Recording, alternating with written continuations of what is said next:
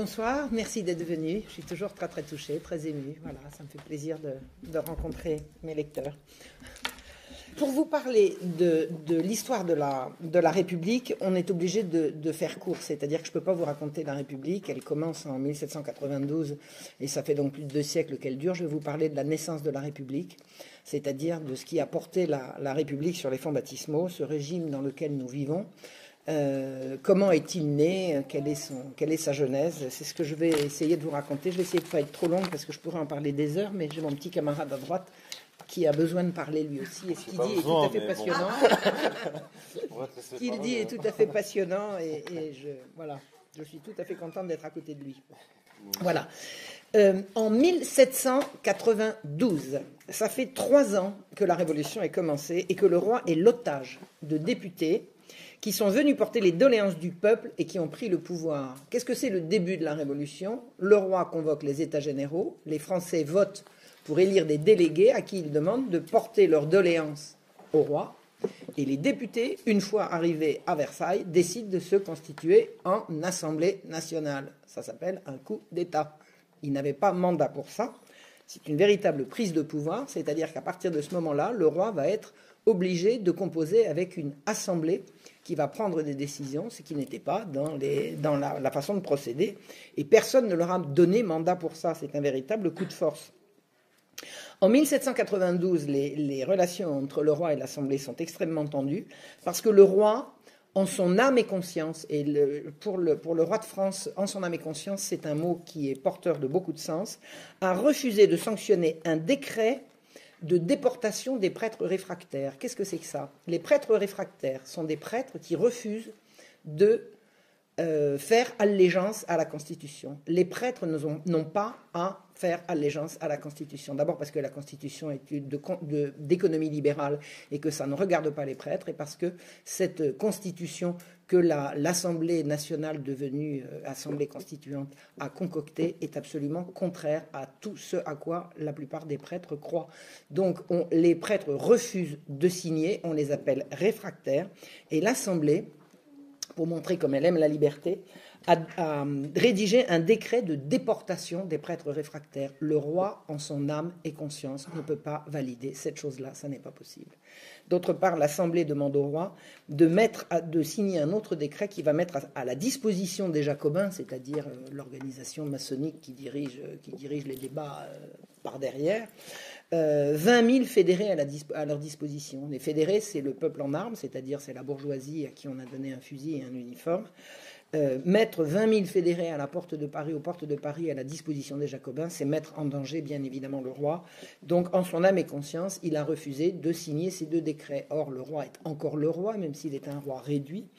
Euh, il est quand même toujours là et euh, l'Assemblée va vouloir le sanctionner pour avoir euh, refusé de signer ces deux décrets.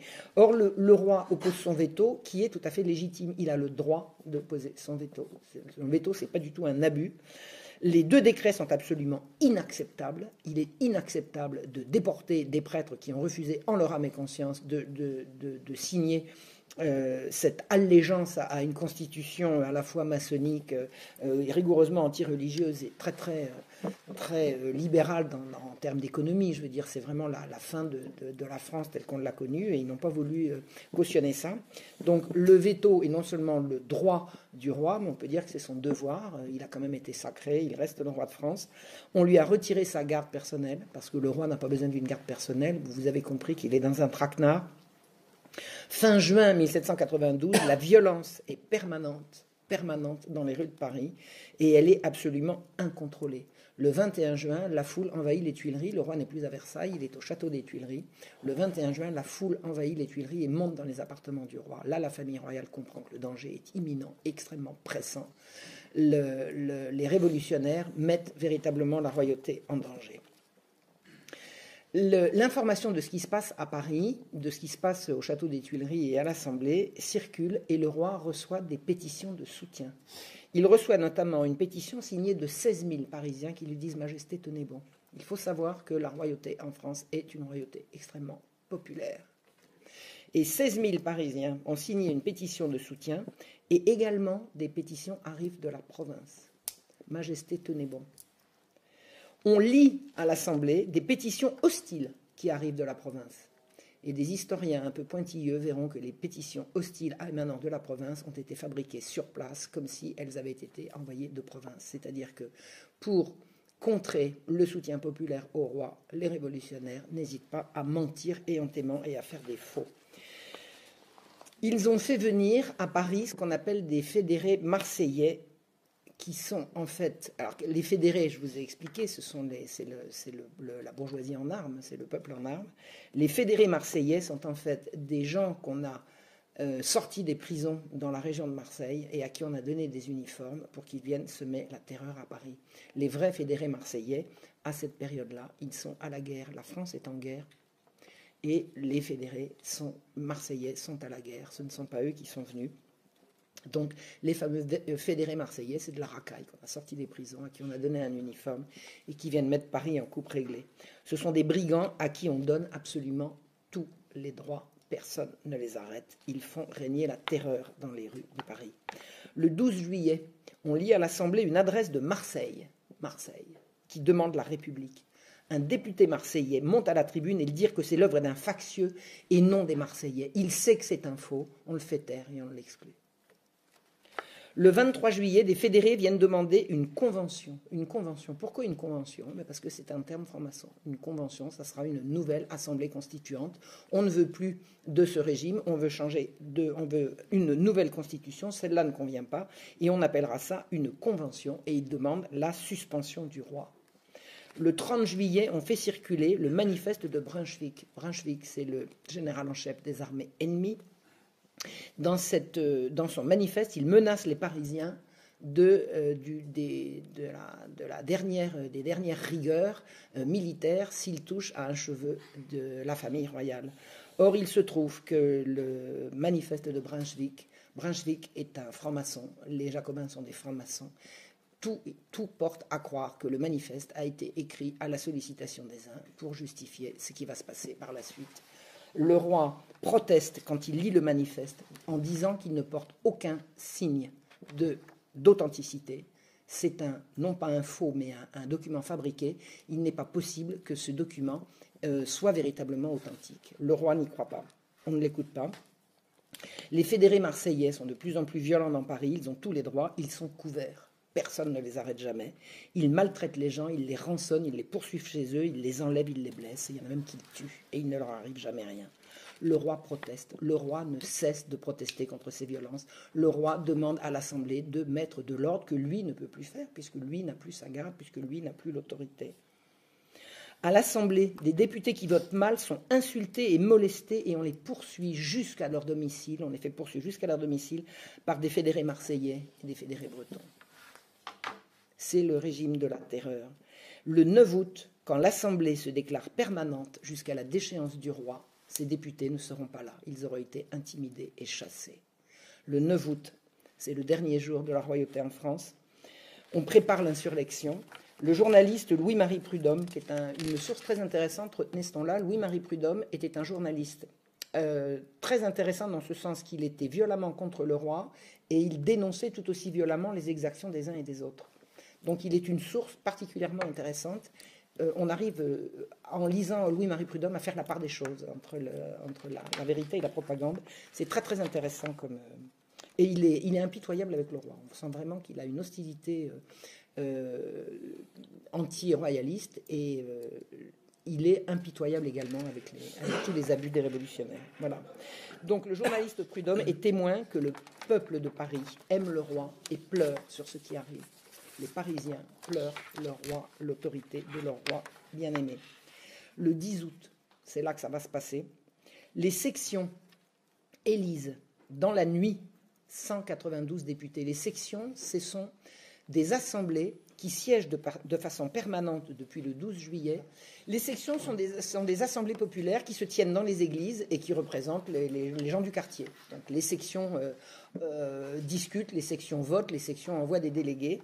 Et cette nuit-là, 192 délégués vont être élus la nuit. Pourquoi la nuit? Ben, Parce que la nuit, les gens qui travaillent dorment.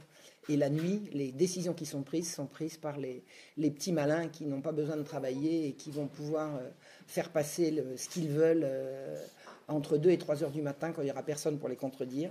Donc ils élisent 192 députés qui se rendent à la mairie, à la commune de Paris, qui était le gouvernement de Paris. Ils chassent les 400 personnes qui s'y trouvent, ils prennent leur place. C'est un nouveau coup d'État. C'est là, ça sera la nouvelle commune de Paris, la commune de Paris qui gouvernera la France. C'est Paris qui gouvernera la France à partir de cette nuit-là.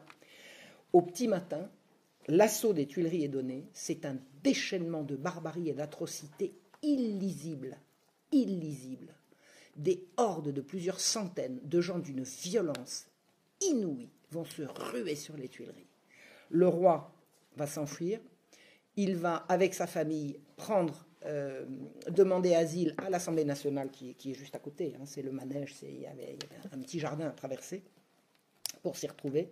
Le, roi demande à l'Assemblée nationale de le protéger pendant que des atrocités sans nom se déchaînent dans son, palais. L'Assemblée euh, reçoit le roi et le prend sous sa protection, et l'Assemblée n'est pas a priori euh, républicaine l'Assemblée voudrait une monarchie telle qu'elle s'est présentée depuis le début de la Révolution, c'est-à-dire un roi sous tutelle. On ne veut pas renverser le roi, on veut simplement qu'il soit un gentil toutou et qu'il obéisse. Mais la commune de Paris ne l'entendra pas de cette oreille, et la commune de Paris imposera la République. Le roi n'est pas à l'abri, il est désormais prisonnier. C'est la fin de la royauté en France, après des siècles et des siècles de royauté. Le roi est coupable pourquoi? Il est forcément coupable. Je vais vous donner des preuves de la culpabilité du roi. Par exemple, tout le monde savait, tout le monde savait, et ça se disait, que le, roi gaspillait l'argent du peuple en meubles d'or et d'argent et en salons à colonnes d'or incrustés de rubis et de diamants. Tout le monde le savait. Le 16 août, six jours après, on vient dire à l'Assemblée qu'un grand nombre des effets précieux qui remplissaient autrefois les maisons royales ont disparu. Il y avait beaucoup de meubles massifs en or et en argent, mais on n'en a retrouvé aucun il est probable qu'ils ont été fondus, convertis en espèces et envoyés aux immigrés, c'est-à-dire à, l'ennemi. Eh bien, il n'y a pas de preuve, c'est donc la preuve, c'est la preuve par l'absence de preuve. Et c'est avec ça qu'on va juger le roi. Il y a quelqu'un qui pourrait défendre le roi sur une partie au moins des accusations graves qui pèsent contre lui, c'est son intendant, l'intendant de sa liste civile qui s'appelle Arnaud de la Porte. Il a géré les 25 millions que la Constitution a loués au roi. C'est lui qui connaît toutes les entrées, les sorties, c'est lui qui a signé toutes les autorisations de paiement, de règlement, de tout ce que le roi a commandé. Arnaud de la Porte est la personne qui pourra disculper le roi au moment de son procès. Au lieu de s'enfuir, quand il sait que le roi est à l'Assemblée, il se présente. Il va présenter ses, services, il vient porter un ultime signe de dévouement. Majesté, je suis là et je viendrai témoigner en votre faveur. Alors qu'est-ce qu'on fait? On l'arrête immédiatement. On le met en prison et on saisit tous ses papiers. Tous ses papiers. Il ne pourra rien prouver. C'est la commune de Paris qui gouverne désormais et qui donne ses ordres.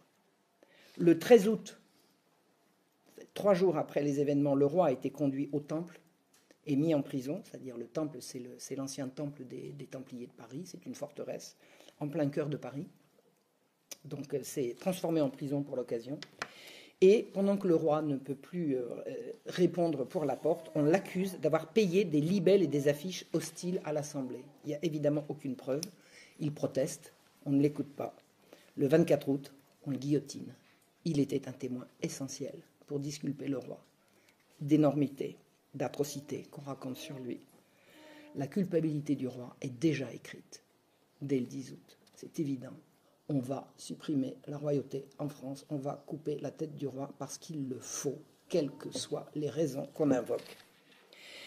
Il y a plusieurs témoins essentiels qui pourront aider également à disculper le roi, notamment sur ce qui s'est passé pendant l'assaut des Tuileries. Ils pourront témoigner à décharge contre le roi. Il y a parmi eux deux ministres, Delessart et le chevalier d'Abancourt. Il y a également le, juge le duc pardon, de Brissac, commandant général de la garde constitutionnelle du roi. Lui pourra témoigner de ce qui s'est passé. Il y a un juge de paix, Estienne de la Rivière. Lui également pourra témoigner. Eh bien, on va mettre tous ces gens en prison ou à Orléans, où statue une haute cour qui est précisément là pour juger des cas de cette espèce. Toutes les atteintes à la sûreté de l'État doivent être jugées à la cour d'Orléans. On prend ces anciens ministres, ce juge et ce, militaire, on les met dans un carrosse et on les envoie à Orléans. Le 23 août, des pétitions sont portées à l'Assemblée par la commune qui réclament le jugement des criminels d'Orléans. Ils disent Il est temps que les criminels d'Orléans soient transférés à Paris pour y subir le supplice dû à leur forfait. Leur forfait de quoi? C'est d'avoir servi le roi. Mais ils étaient payés à cela aussi. Si vous n'accordez pas cette demande, nous ne répondons plus de la vengeance du peuple. C'est-à-dire que les délégués de la Commune de Paris, qui ont fait un coup d'État pendant la nuit du 9 au 10 août, parlent au nom du peuple, bien sûr. Ça ne mange pas de pain. Et ils disent, vous nous avez entendus, vous savez que l'insurrection est un devoir sacré. C'est-à-dire que ce qu'on réclame, c'est que des prisonniers qui doivent être jugés soient livrés sans jugement. Le 25 août, l'Assemblée propose de restreindre au maximum les droits de la défense. En délai, en, possibilité, les gens qui vont être jugés auront de moins en moins recours à des, de moins en moins de possibilités de, de se défendre. Et on envoie 2200 hommes à Orléans 2200 fédérés marseillais et bretons sous la direction d'un triste cirque qu'on connaît sous le nom de Fournier l'Américain. Ils arrivent à Orléans le 30 août. Ils prennent d'assaut les prisons, ils confinent les prisonniers, qu'ils vont nourrir pendant quelques jours, une fois par jour, et les forçant à utiliser l'eau qu'ils réservaient pour les toilettes.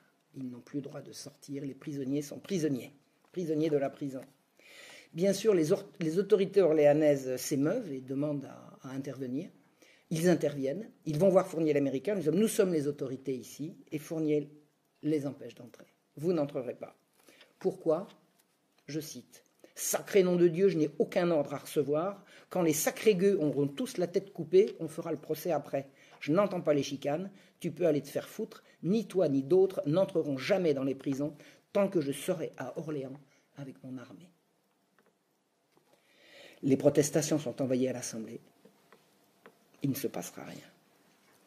On embarque tous les prisonniers et on les ramène, non pas à Paris, mais à Versailles. Ils arrivent à Étampes, entre, Paris et entre euh, Orléans et Versailles, le 6 septembre, après un voyage de trois jours entassés dans trois voitures. On a des témoignages, des, euh, des rapports de ce que pensaient et de ce que disaient ces malheureux prisonniers.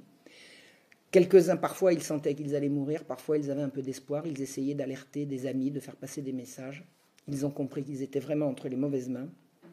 Le 8 septembre, alors le 8 septembre, pendant ce temps-là, à Paris avaient, lieu les massacres de septembre, dont je ne vous parlerai pas aujourd'hui, mais pendant 5-6 euh, jours, des massacres épouvantables ont, été euh, déclenchés dans les prisons. Et les événements dont je vous parle se déroulent pendant ces massacres de septembre.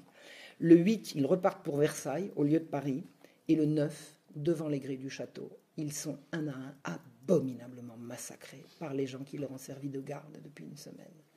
On va couper leurs têtes, les accrocher au pic du château. On appellera ça la vengeance du peuple, parce que c'est au nom du peuple qu'on fait tout ça. Ils étaient des témoins essentiels à décharge pour le procès du roi. On ne les entendra pas. Le nouveau pouvoir instaure immédiatement une terreur. On dit que la terreur, c'est une politique qui a eu lieu après. La terreur commence immédiatement. La commune pille toutes les propriétés de l'État et de l'Église. Ils pillent, ils volent, ils s'en mettent plein les poches. Depuis le 10 août au soir, on a fermé toutes les portes de Paris. Paris a encore des portes. Et il dit Dans les circonstances qui intéresseront le corps législatif, les passeports ne pourront être délivrés par les commissaires de la Commune de Paris que sur un certificat du comité de surveillance signé d'au moins six membres. Les Parisiens sont prisonniers dans Paris, ils ne peuvent plus sortir. Donc ils ne peuvent pas non plus aller raconter à la province ce qui se passe.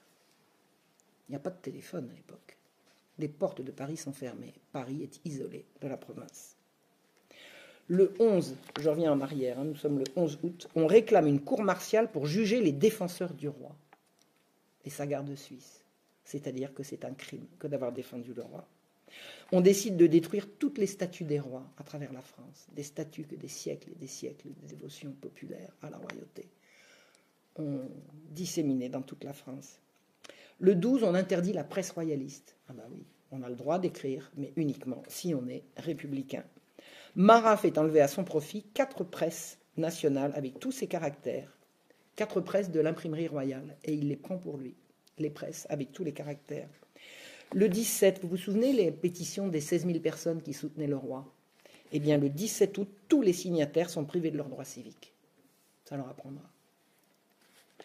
On prépare de ce moment-là les massacres dans les prisons qu'on remplit à qui mieux mieux. Les massacres auront lieu début septembre, les prisons commencent à être remplies à partir du 17 août. On remplit, on remplit, on remplit, on arrête des gens, on arrête, on remplit les prisons.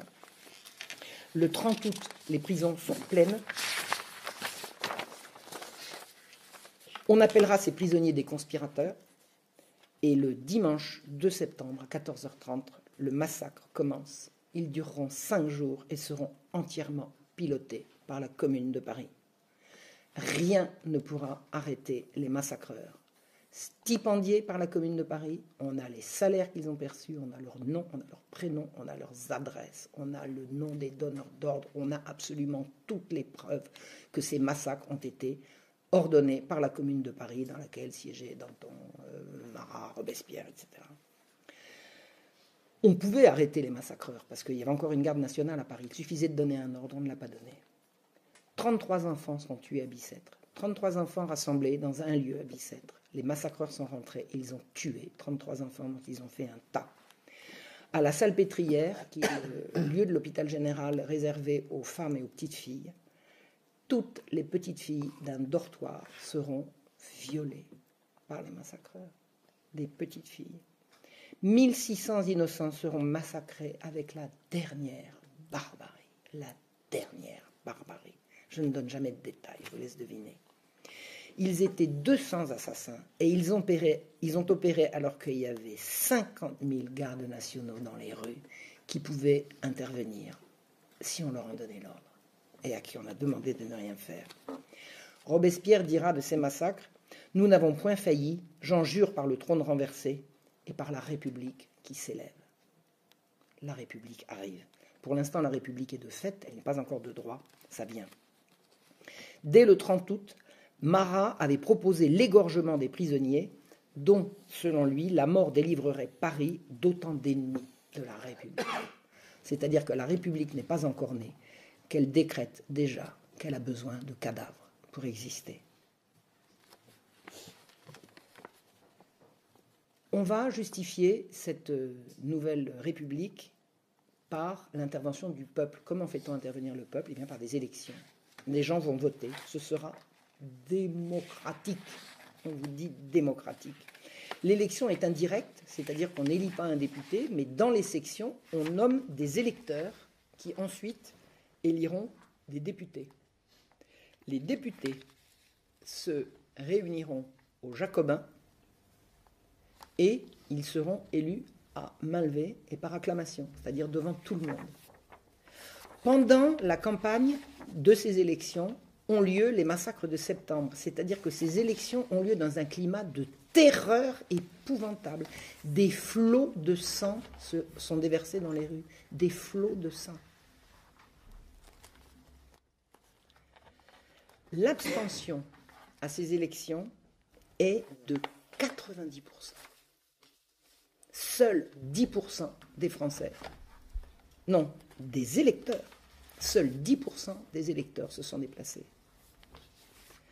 Sur 7 millions d'électeurs, ça veut dire que seulement 700 000 se déplacent. La France compte 22 millions d'habitants. C'est-à-dire qu'en fait, la Convention va être élue 3% de la population. 3% de la population va proclamer la République. Le 20 septembre a lieu à Valmy une victoire miraculeuse de 100 culottes français qui, au cri de Vive la nation, font reculer l'ennemi. Oh, je me souviens, moi, quand j'étais à l'école primaire, Vive la nation, il y avait une, belle photo sur, un, sur un, cadre, une belle photo, une belle image, un beau dessin. Et on nous expliquait que les, les sans-culottes, c'est-à-dire les Français dépenaillés, le peuple, quoi, avaient fait fuir la nuit au cri de Vive la nation. En fait, ce qu'il faut savoir sur la fameuse victoire de Valmy, c'est que d'abord, la bataille n'a pas eu lieu. L'ennemi a reculé parce qu'il voulait bien. Et que Dumouriez, le général français, et Brunswick, l'allemand, étaient tous les deux non seulement francs-maçons, mais ils appartenaient à l'ordre des frères de Saint Jean, l'évangéliste d'Asie et d'Europe. Qu'est-ce que c'est que cette secte? Eh bien, c'est une secte satanique issue du sabbataïsme et du franquisme qui prône l'ordre nouveau par le chaos et le mal par le mal. C'est pour ça que Valmy n'a pas eu lieu et qu'on raconte que c'est une victoire. Le lendemain, la République sera proclamée. À l'unanimité de 200, de 200 députés présents. 200 députés alors qu'il y a 749 élus. Mais 200 sur 749, où sont les autres? Ils n'ont pas pu rentrer dans Paris. Ils sont restés dehors. C'est-à-dire que sur les 3% de gens qui ont voté, seul un tiers étaient présents, de leurs élus étaient présents pour proclamer la République. C'est démocratique, ça. 200 députés, élus par acclamation dans un climat de terreur, ont aboli 12 siècles de monarchie chrétienne au nom du peuple. Au nom du peuple. On va rendre la République à présent irréversible par l'élimination du roi. Et pour l'éliminer, on va organiser un procès. Je vous recommande une lecture. Je l'ai faite, cette lecture, plusieurs fois. Et je vous recommande vraiment de la faire. Il faut lire le testament du roi. C'est un document exceptionnel. Le 25 décembre 1792, le roi n'était pas encore certain de son sort. Il a rédigé un testament qu'on trouve en ligne. Et on peut même le trouver euh, en audio. Il y a plusieurs vidéos qui diffusent un texte et qui diffusent une voix, notamment un prêtre, je crois, euh, le testament du roi Louis XVI. Écoutez ça, lisez ça, écoutez ça. Sachez ce que la République a aboli. Qui était ce roi? Qu'on a mené ignominieusement après un procès truqué dont on a éliminé tous les témoins des charges. Qui était ce roi? Qui était cet homme? Qui était ce père? Qui était cet époux? Qui était Louis XVI Je vous défie de ne pas pleurer. Qui avait intérêt à la mort du roi? Il y en a qui voulaient garder le roi comme une potiche, mais tous les ennemis du roi n'avaient pas intérêt à laisser le pouvoir aux montagnards. Les montagnards, c'est la gauche. Les autres en face, je veux dire, est-ce qu'ils étaient tous d'accord pour supprimer la royauté? On ne sait pas. Écoutez ce que j'ai trouvé dans un livre de Madame Françoise Chandernagor qu'elle a écrit en 1995. Ce livre s'appelle L'enfant des Lumières. Je voudrais vous rappeler une petite chose que j'ai déjà dite à différentes reprises dans mes conférences concernant le système financier d'Ancien Régime. Le prêt à intérêt était interdit. Donc, ça s'appelle l'interdiction de l'usure. On n'avait pas le droit. Euh, si vous voulez donner de l'argent, donnez-le. Si vous voulez le prêter, prêtez-le. Mais si vous voulez aider quelqu'un, ne demandez rien en échange. C'est dans l'Évangile. C'est dans l'Évangile. La façon de détourner l'interdit de l'usure, l'interdit du prêt à intérêt, consistait, si vous aviez de l'argent, à le donner à quelqu'un qui en avait besoin, par gentillesse, et lui, par gentillesse, il vous versait une rente. Ça s'appelle détourner le problème, mais l'argent effectivement circulait et il était transformé en rente viagère. Écoutez ce que dit Françoise Chandernagor pour comprendre qui d'autre pouvait avoir intérêt à la mort du roi. Le roi de France, royaume catholique, renaclait-il devant le prêt à intérêt? On lui inventait la rente viagère, qui est sans péché. Une bonne âme offre sa fortune au trésor royal. En contrepartie, le roi ou ses représentants s'engagent à servir à l'acheteur, sa vie durant, une petite pension. Si le bénéficiaire vit longtemps, il a gagné. S'il meurt tôt, il a perdu. C'est simple. Mais on peut faire plus compliqué, en pariant par exemple sur la tête d'un autre. Ainsi constitué sur un tiers, la rente devient négociable. On pourrait même, le progrès, faire un cocktail de tête.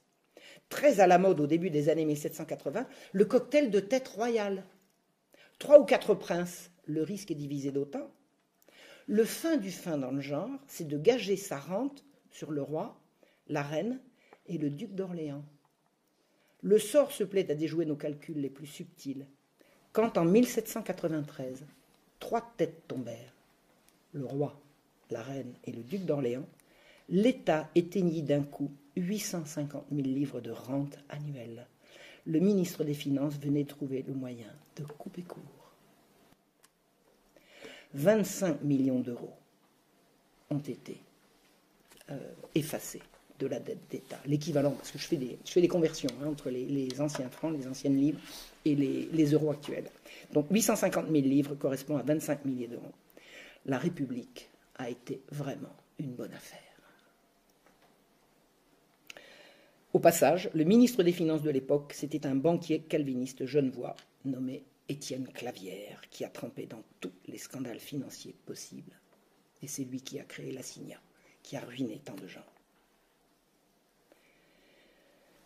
Nous sommes bien maintenant en République. Tout va bien? Non. La République a des ennemis. Donc il va falloir que la République se sauve de ses ennemis. Il faut sauver la République de qui? Du peuple, qui n'est pas républicain. Je vais vous raconter le témoignage d'un monsieur qui s'appelle Joachim Villat. Il avait 26 ans au moment où il était proche, il a vécu dans l'intimité des chefs du comité de salut public, parmi lesquels euh, Robespierre, Couton, etc.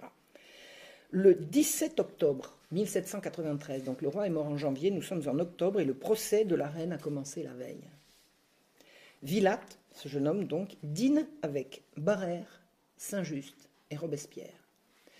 Les trois lui font confiance, parce que c'est un bon jeune homme, euh, bien dévoué à la Révolution, et il parle devant lui, sans faire attention, qu'il pourra éventuellement répéter. Et ils disent qu'ils sont inquiets devant le grand nombre d'ennemis de la Révolution et de la République. Merci de cet aveu. Le vaisseau de la Révolution, disent-ils, ne peut arriver au port que sur une mer rougie de flots de sang. Oui, on a remarqué. Et une nation ne se régénère que sur des monceaux de cadavres. Ces gens veulent régénérer la nation. Pensez-vous que le peuple français leur a demandé de le faire? Leur plan, c'est celui de Jean-Jacques Rousseau. Jean-Jacques Rousseau avait théorisé qu'il fallait que tous les citoyens aient assez et qu'aucun d'eux n'ait trop.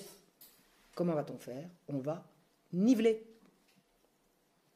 Il faut donner à chaque famille française une portion de terre au milieu de laquelle s'élèverait une baraque couverte de chaume. On ne veut pas qu'une seule tête dépasse. Chacun retiré au milieu de son petit arpent avec sa charrue passera doucement sa vie à la cultiver. C'est l'âge d'or, le retour au paradis. Barrère dit que la vertu est dans la classe journalière et travaillante qui doit mener la guerre contre le surplus du peuple. Parce qu'il va falloir dépeupler, parce qu'ils ont fait un calcul qui montre que la population excède les ressources du sol pour donner ce petit arpent à tout le monde. Et ils disent il faut réduire à 700 habitants par lieu carré au lieu de 1000 qu'on y comptait. Pour élaborer leur plan, ils doivent diminuer la population de 30%. Il y a 30% de Français en trop. Il faut niveler la population sans quoi l'ordre et la stabilité ne s'établiraient jamais, sans quoi il ne pourra jamais exister de république. La république a donc besoin d'exterminer un tiers de sa population. La République s'est revendiquée génocidaire. Ah non, on ne dit pas génocide, on dit populicide quand on parle de la Révolution. Ça dit pareil, et c'est le mot exact, c'est le mot employé à l'époque. Robespierre écrit le 5 février 1794 à la Convention Il faut étouffer les ennemis intérieurs et extérieurs de la République ou périr avec elle. dont acte. La République est né dans l'intimidation, le meurtre, le mensonge, les massacres et un déchaînement de violence poussé à son paroxysme. Ça a été le mal absolu. Cette République s'est faite contre le peuple français. Je vous remercie.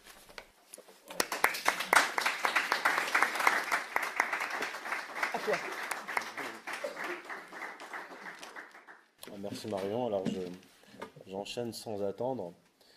Et je vais partir des, Jacobins, là où a commencé en fait euh, Marion, pour expliquer, dans un premier temps, il faut comprendre que euh, la Révolution, comme l'ont remarqué plusieurs historiens, y compris euh, le psychosociologue et anthropologue Gustave Lebon, est d'abord un projet religieux. Pourquoi?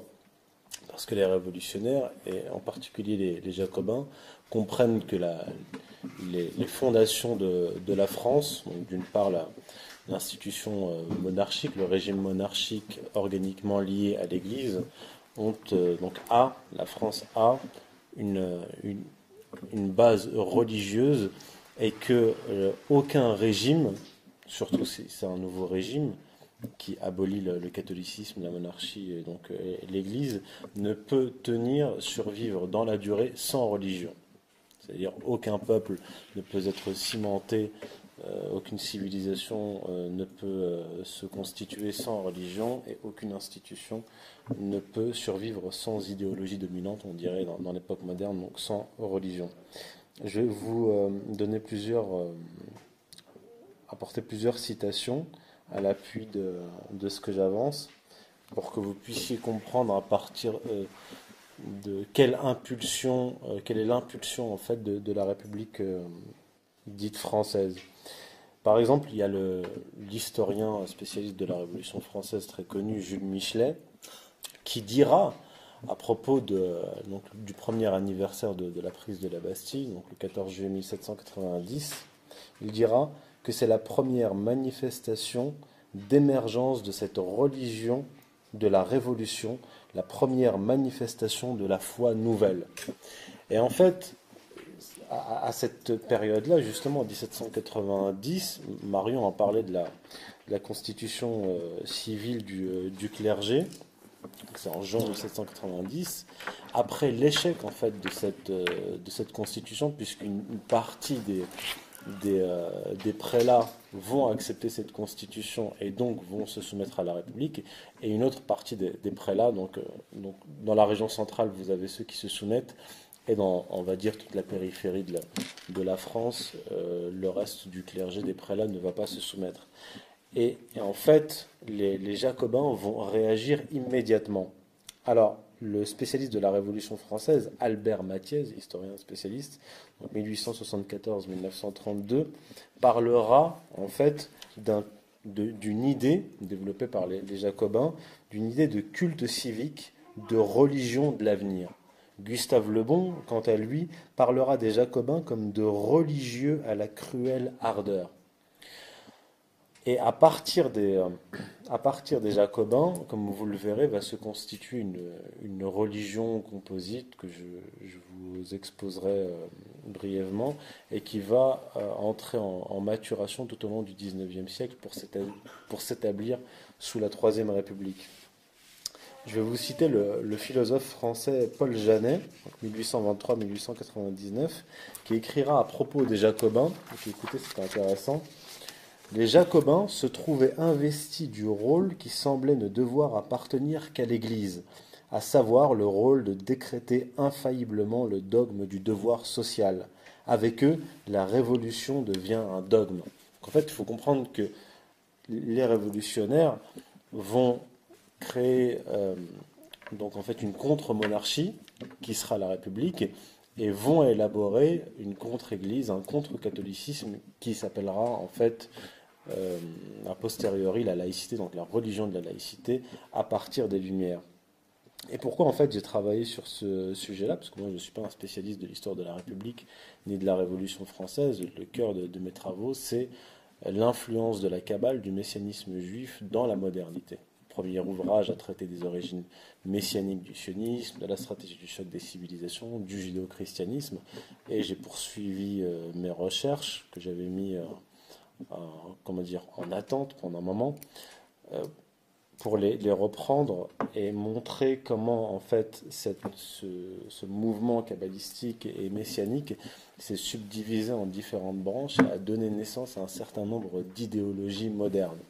Et en fait, le, sionisme connu euh, à la fin du 19e siècle et 20e siècle, à apparence laïque, athéiste, est en fait la transformation d'un courant religieux messianique juif. Et on a exactement le, euh, comment dire, le, même phénomène avec cette religion de la République qui va commencer à se forger dès la Révolution française. Et qui est-ce qui est qui est le, personnage qui va incarner cette transformation du messianisme juif qui va pénétrer dans la Révolution française, c'est Junius Frey. C'est un personnage majeur, très important, qui est d'ailleurs le fondateur de la loge maçonnique dont a parlé Marion. À laquelle participaient euh, à la fois Brunswick et, euh, Dumouriez. Donc la loge des, frères de Saint-Jean l'évangéliste d'Europe et d'Asie. Donc c'est une loge sabbato-franquiste qui réunit des personnages importants euh, d'Europe, des rabbins, des banquiers, euh, des, euh, et des, nobles. des, nobles. beaucoup de nobles. Et en fait, ce, Junius Frey est le petit cousin du faux messie qui s'appelle Jacob Frank. Je pense que vous avez tous déjà entendu parler de, Jacob Frank. J'ai traité de, de ce sujet-là dans mon premier ouvrage et dans le dernier ouvrage sur la mystique de la laïcité.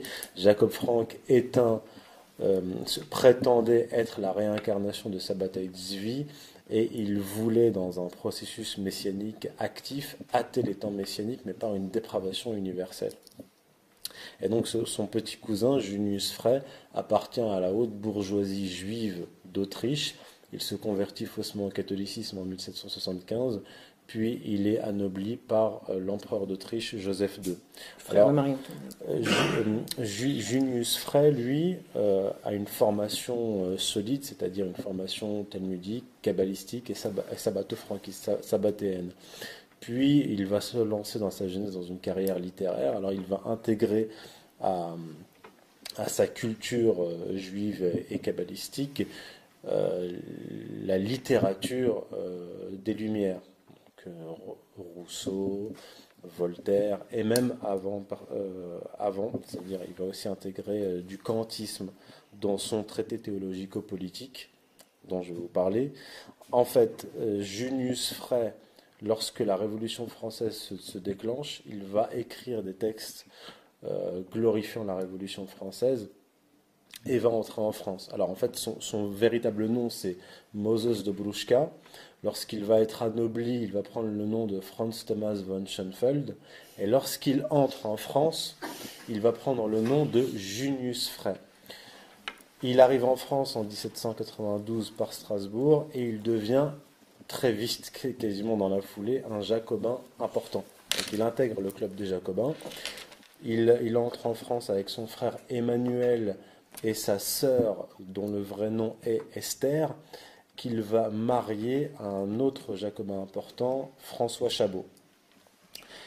Et donc, à la demande euh, de, ses camarades du club des jacobins, il va rédiger un traité théologico-politique très important, tout à fait méconnu, mais très important, puisque à partir de ce traité théologico-politique, on va avoir les, donc à partir de ce traité, on va avoir les bases de la future religion de la République.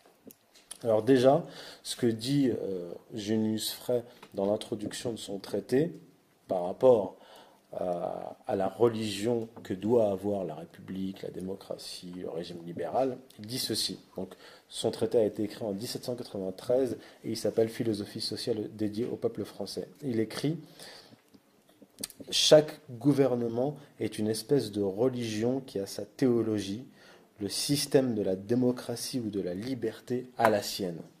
Alors, lorsqu'on lit son traité, on voit beaucoup l'influence de Voltaire, de Rousseau, mais aussi on y voit l'influence de la cabale franquiste. En fait, ce que va faire Junius Frey est tout à fait important parce que il va intégrer bien sûr la cabale franquiste, qu'il va fusionner avec la cabale chrétienne, qui naît au Moyen Âge et qui va entrer en maturation au XVe siècle. Je ne vais pas entrer ici dans, les détails, dans mon, dans mon, ouvrage, dans le dernier, je retrace la, genèse et la généalogie de, cette cabale chrétienne, qui est en fait une cabale juive qui va prendre un habit, un habit chrétien. Donc Junius Frey va fusionner la cabale chrétienne et la cabale franquiste, qu'il va ensuite fusionner avec la philosophie des Lumières, puisqu'il ne peut pas faire pénétrer en France, dans l'histoire de, la Révolution et de la République française, euh, le corpus kabbalistique de manière euh, brute. Il va l'enrober de philosophie des Lumières. Et euh, Gershom Scholem, qui est le, grand spécialiste de, la Kabbale, historien, et, historien du judaïsme, va, en commentant ce traité théologico-politique de, de Junius Frey, écrire la chose suivante. Cet ouvrage est animé dans les passages relatifs à la religion par un radicalisme éclairé qui, aux yeux des franquistes, ne contredit nullement la mystique ésotérique, mais au contraire la complète. Pourquoi? Parce que le franquisme, qui au départ est un mouvement messianique, apocalyptique, mais catastrophique, catastrophiste même, qui, va prôner la dépravation universelle pour un tel temps messianique, va euh, être influencé par la Révolution française, puisque ils ne vont plus attendre une rupture historique brutale pour faire entrer l'histoire de l'humanité dans la dépravation universelle et dans le chaos, mais vont intégrer la dimension progressiste de la révolution. Dire que, fait, d'une certaine manière, ils vont revenir à un des fondements de la Kabbale qui, euh, qui a une conception en fait progressiste de l'histoire. Les, païens, certains païens avaient une conception cyclique de l'histoire, les monothéistes ont une conception linéaire de l'histoire, mais dans la Kabbale, dès le début de la Kabbale, on va avoir une dimension en fait progressiste de l'histoire, c'est-à-dire que plus le temps passe et plus les, secrets cachés vont être révélés, et, donc on a une, comment dire, une dimension qualitative dans l'histoire, dans le temps qui passe. Et en fait, les franquistes, via la Révolution française, en contact avec la Révolution française, vont revenir à cette idée-là progressiste de l'histoire. Et euh, donc, plusieurs franquistes, euh, dans l'entourage de Jacob Frank, vont voir euh, d'un œil favorable la Révolution française. Et le point que, je voudrais souligner ici, que je souligne dans, dans mon ouvrage, c'est que les républicains tout au long du XIXe siècle, qui vont comprendre bien sûr que la République a, besoin d'une religion, mais d'une religion qui s'apparente, en tout cas qui, ressemble au catholicisme, doit, euh, comment dire, avoir euh, des éléments, même s'ils ne sont qu'apparents, du christianisme qui correspondent à la civilisation française, pour adhérer au peuple français. Alors, il écrit Junius Frey par rapport à, ce christianisme auquel il a fait mine d'adhérer. Le Christ révolutionnaire, c'est un concept qu'on va retrouver tout au long du XIXe siècle dans le socialisme et aussi bien sûr dans le républicanisme. Le Christ révolutionnaire est second martyr de la saine raison, crucifié par les prêtres juifs et le prêteur romain comme désorganisateur de l'astucieuse théocratie des païens de et de Moïse. C'est-à-dire que avec Junius Frey, les, les kabbalistes franquistes et euh, chrétiens en apparence, on va avoir une nouvelle conception, c'est celle d'un Christ révolutionnaire, certains diront le Christ des barricades, qui, euh, qui aurait en fait euh, promu à travers les, évangiles une, une, religion des droits de l'homme en fait.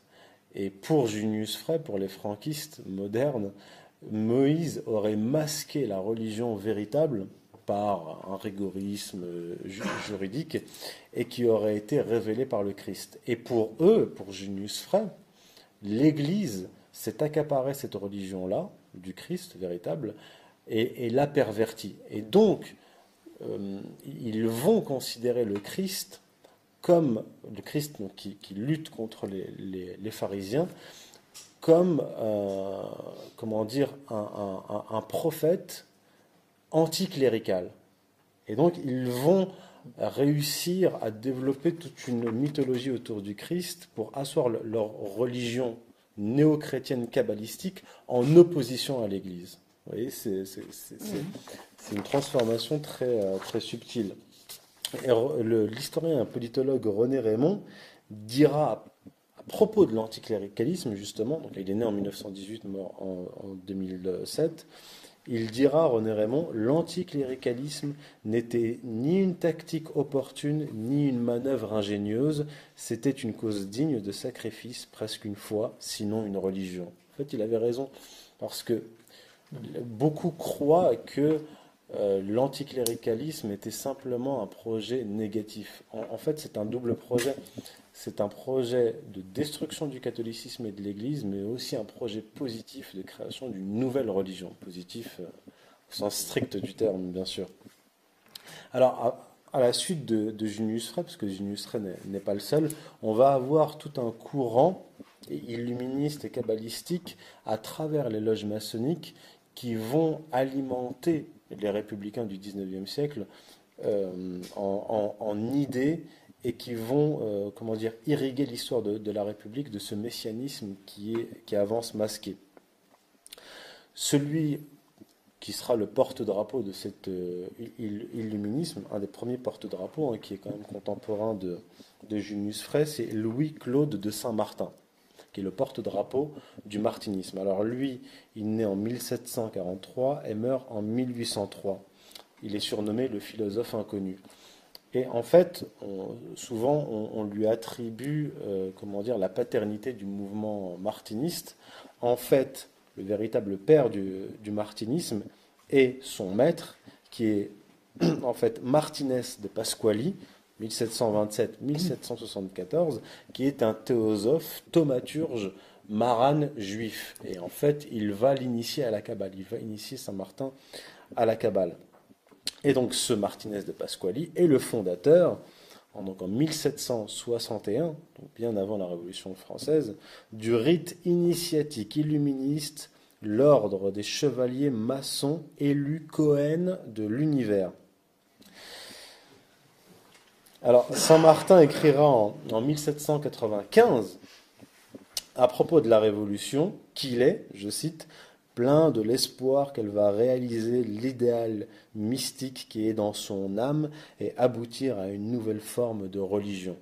On a donc vraiment dans la continuité du franquisme l'idée qu'il y a dans la révolution une essence religieuse qui est masquée, c'est-à-dire qui est recouverte de ce que les rabbins kabbalistes appelleraient une kelipa, c'est-à-dire une coque qui renferme le fruit, qui renferme son essence, et que avec la poursuite de la Révolution, cette coque-là s'ouvrira et on, verra la, véritable essence de la Révolution française, essence religieuse. Il dit, Saint-Martin toujours, je crois que sa main équitable, celle de la Révolution providentielle, a pour objet de détruire, c'est important, de détruire les abus qui avaient infecté l'ancien gouvernement de France dans toutes ses parties abus par lesquels l'ambition des prêtres et leurs sacrilèges malversations ont eu le premier rôle. Je crois qu'après avoir extirpé ces abus si majeurs, la Providence donnera au peuple français et par la suite à bien d'autres peuples des jours de lumière et de paix. Je pense que cette espèce de commentaire, on a vraiment affaire là à un mouvement, à un mouvement messianique, mais qui avance, qui avance masqué, qui échappera à la grande majorité des historiens.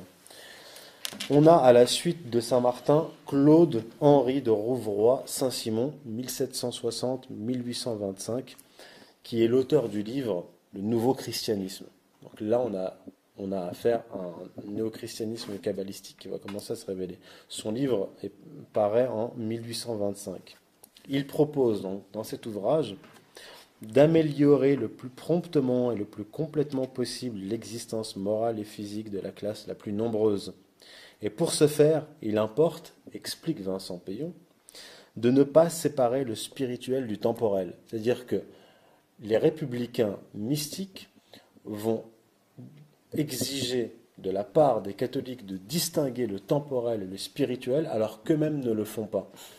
Et, il faut vraiment insister là-dessus parce que les catholiques modernes vont tomber dans le piège, la tête la première, parce qu'ils vont dire oui, en effet, le Christ a bien dit qu'il fallait séparer le, le, religieux et le temporel, alors que leurs ennemis qui sont en train de les, abattre, eux, ne font pas cette erreur-là, puisque, comme tous les socialistes importants du XIXe siècle et les, républicains, comprennent, savent que du, spirituel découle le politique, et que on doit d'abord établir une religion dont va découler le reste, le politique, l'économique, et ainsi de suite.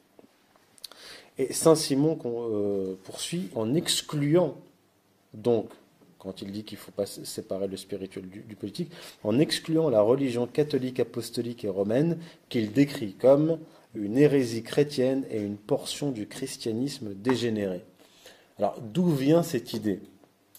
Elle est déjà ancienne, on, la trouve déjà euh, chez, les Lumières, même chez Rousseau, qui est lui déiste et, qui euh, qui voue hégémonie en fait les prêtres, parce que lui il parle de, religion des prêtres qui auraient pris en otage la véritable religion du Christ.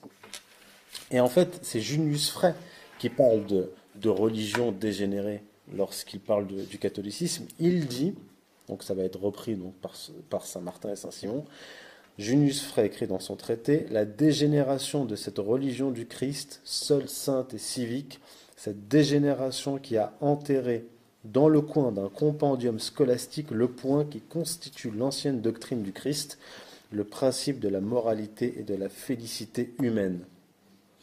Et donc cette idée-là va faire son chemin chez les républicains. Et le saint-simonien Philippe Buchez, donc 1796-1865, toujours lié euh, à la maçonnerie, et ses disciples verront la révolution de 1789 comme le début de la réalisation sociale de l'évangile. Donc on ne va pas. en fait, tout au long du 19e siècle, on va avoir des républicains qui vont s'intéresser en permanence aux hérésies, aux hérésies, chrétiennes. Ils vont d'ailleurs, durant le XIXe siècle, essayer d'opérer des conversions au protestantisme. Mais le protestantisme n'a jamais pris en France, on l'a vu dans la deuxième moitié du, XVIe siècle. Alors, ils vont chercher d'autres euh, éléments euh, mystiques et religieux, et comme tous ces éléments-là sont déjà prêts dans les loges maçonniques, ils vont les récupérer et essayer de, à partir de ces éléments, de forger une, religion. On, poursuit, hein. donc je, vous fais la, chaîne des penseurs euh, transmetteurs avec Pierre Simon Balanche, 1776-1847. Donc lui, il va avoir une certaine influence sur les, sur Saint-Simoniens à, la, suite de, Saint-Martin. Vincent Payon explique que Balanche établit une parfaite continuité entre l'Évangile et la Révolution. Le sens révolutionnaire de l'Évangile, pour lui, comme pour les traditionalistes, la vérité vient du passé, mais ce passé n'a pas le même sens. Alors en fait, il parle des traditionalistes mystiques français comme euh, Joseph de Maistre ou Louis de Bonald, qui, eux, comme les autres euh, illuministes, voient la Révolution française comme une expiation, en fait. Ils disent, nous sommes en train euh, d'expier nos, fautes, donc les Français sont en train d'expier cette faute majeure qui a été d'adhérer à la modernité, au matérialisme qui voit, notamment en plus on est au 19e siècle, on est en pleine révolution industrielle, et donc ces Joseph de Maistre et de Bonald, par exemple, vont, vont dire que euh, à la fin de cette expiation, processus révolutionnaire qui est une expiation, il va y avoir une, comment dire, une, une, ère nouvelle de restauration euh, de la tradition ils vont commettre une erreur majeure puisqu'ils vont avoir une posture politique de, passivité alors que, qu'en face, leurs ennemis sont dans un processus actif de, de, corrosion. Et je pense que c'est un, un problème qui va, euh, comment dire, qui va être transmis à leurs héritiers, non pas à des gens comme Maurras qui, eux, vont vouloir entrer dans l'action politique, pas religieuse vraiment, mais dans l'action politique pour contrer la, la révolution. Et ça va être une, erreur majeure puisque euh, si, les, contre-révolutionnaires avaient, comme ces traditionnalistes-là, voulu combattre la révolution, ils auraient dû lui opposer un, projet religieux comparable à, celui qu'ils proposaient. D'ailleurs, eux, les républicains, en sont tout à fait conscients. Alors, à partir de la seconde moitié du XIXe siècle, on rentre dans une nouvelle phase avec un personnage important qui est Edgar Quinet, qui est initié à la, franc-maçonnerie en 1848, et qui va comprendre que le catholicisme, euh, même transformé, euh, n'est absolument pas compatible avec la République, parce que le catholicisme a une histoire très solide, à la fois très à la fois solide et rigide, puisque la religion catholique va se forger au niveau institutionnel sur le modèle romain, donc institutionnalisé, très solide. Et pour le, pour le, réformer, pour réformer cette religion, ces institutions, il faut un effort majeur. Alors, il propose donc d'abandonner le, catholicisme, mais il propose une stratégie Edgar Quinet, qui va être reprise plus tard par Ferdinand Buisson et Jules Ferry. Il propose donc il dit la religion historique et politique de la France et le catholicisme, alors je propose la séparation stricte de la société civile et la société ecclésiastique. On est, euh, comment dire, ce sont les, prémices de la loi de, séparation de 1905 en fait. C'est une stratégie hein, qu'il propose. Alors, en parallèle de cette euh, stratégie, c'est-à-dire chasser l'Église des écoles, de l'espace public, il va proposer toujours cette, religion, ce néo-christianisme kabbalistique et, messianique. Donc il propose de, créer une école laïque, républicaine, ce que feront euh, Ferdinand Buisson et, Jules Ferry, et via cette école, euh, comment dire, faire des futurs, faire des futurs républicains des euh, messies collectifs. Alors, Là, il faut revenir à un concept kabbalistique. Dans euh, l'histoire de la Kabbale, il y a eu des évolutions. Dans la Kabbale euh, espagnole, on a le concept de messianisme actif, c'est-à-dire qu'on peut hâter les temps messianiques dans un premier temps par des actes de piété, dans un second temps par des actions euh, politiques.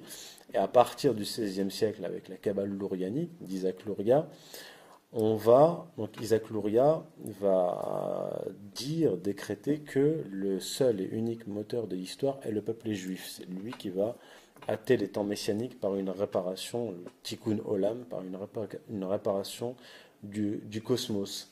Et à partir de la cabale franquiste de, la Révolution française, on va élargir aux non-juifs ce rôle de moteur de l'histoire. Dans le républicanisme, ce sont les, euh, les élèves de, la République, les citoyens de la République qui vont être ces messies, qui vont constituer ce, ce messie collectif. Et dans le socialisme, il y a un sous-chapitre qui s'appelle la mystique du socialisme, ce sont les classes laborieuses, c'est le prolétariat qui va être la classe mm. messie de l'histoire, le moteur de l'histoire. Alors, euh, Edgar Quinet parle d'un christianisme universel et il parle d'un socialisme de l'humanité moderne. C'est ce dont je, je, viens de vous parler. Et il, euh, dit, alors Edgar Quinet, hein, dans un chapitre de son livre qui s'appelle donc un chapitre qui s'appelle Le Sauveur que c'est bien un sauveur, un médiateur qu'il vous faut élever dans chaque homme. Il faut qu'il puisse porter sans fléchir une humanité nouvelle.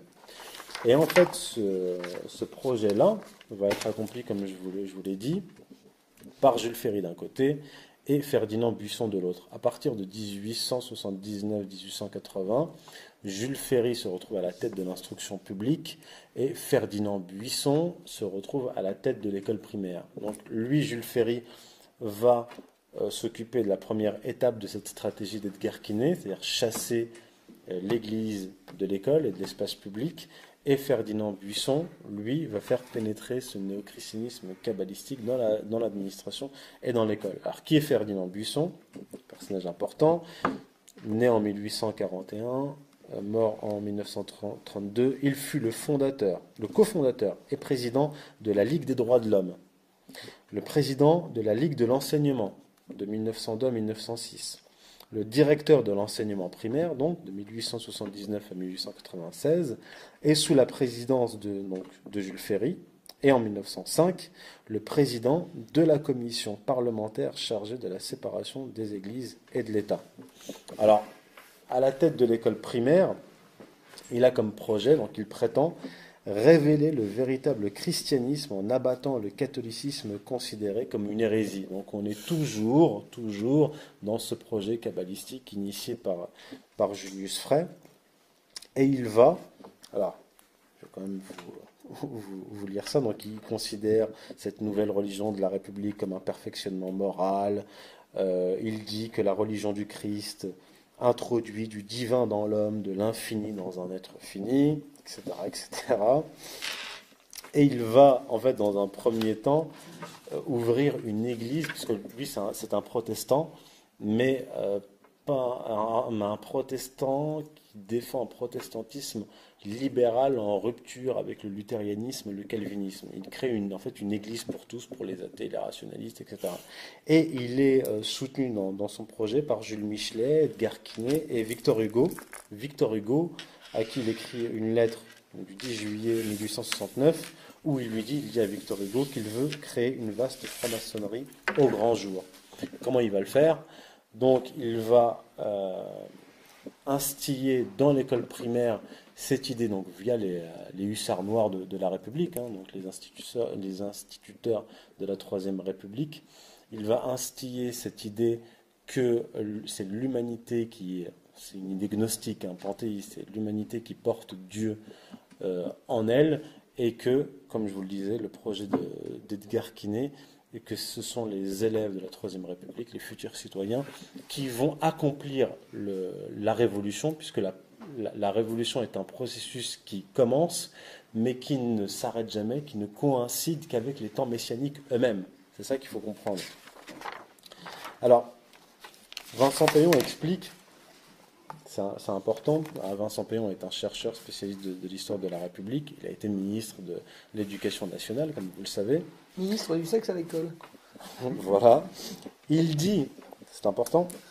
La laïcité française, son ancrage premier dans l'école, est l'effet d'un mouvement entamé en 1789, celui de la recherche permanente, incessante, obstinée de la religion qui pourra réaliser la révolution comme promesse politique, morale, sociale, spirituelle. Il faut pour cela une religion universelle, ce sera la laïcité. Il faut aussi son temple ou son église, ce sera l'école. Enfin, il lui faut son nouveau clergé, ce sont les hussards noirs de la République. Donc, tout est dit. On a une nouvelle religion, un nouveau temple, de nouveaux messagers, et cette religion-là qui s'est forgée à partir de la Révolution française et qui va se formaliser tout au long du XIXe siècle. Et lorsque, en fait, Jules Ferry, à partir de 1880, va chasser euh, l'église de, de, l'école et de l'espace public, Ferdinand Buisson va admettre, avouer lui-même quelle est la finalité de ce projet. Il écrit, Ferdinand Buisson, que ceci vise à enlever à l'Église la suprématie qu'elle avait conquise sur l'État, dans les établissements même de l'État. Donc, on va chasser l'Église, on va laisser le terrain euh, vierge d'une certaine manière pour pouvoir instiller cette nouvelle religion. Alors, ensuite, en, 1905, ce qui va se passer, c'est que donc, Ferdinand Buisson, qui va être à la tête de la commission parlementaire euh, de séparation des, des églises et de l'État, cette loi de 1905 qui n'est pas la laïcité. Dans la loi de 1905, le mot laïcité n'apparaît pas il ne faut pas confondre la laïcité et la loi de 1905. La loi de 1905 est l'arme de la laïcité pour en finir définitivement avec le catholicisme.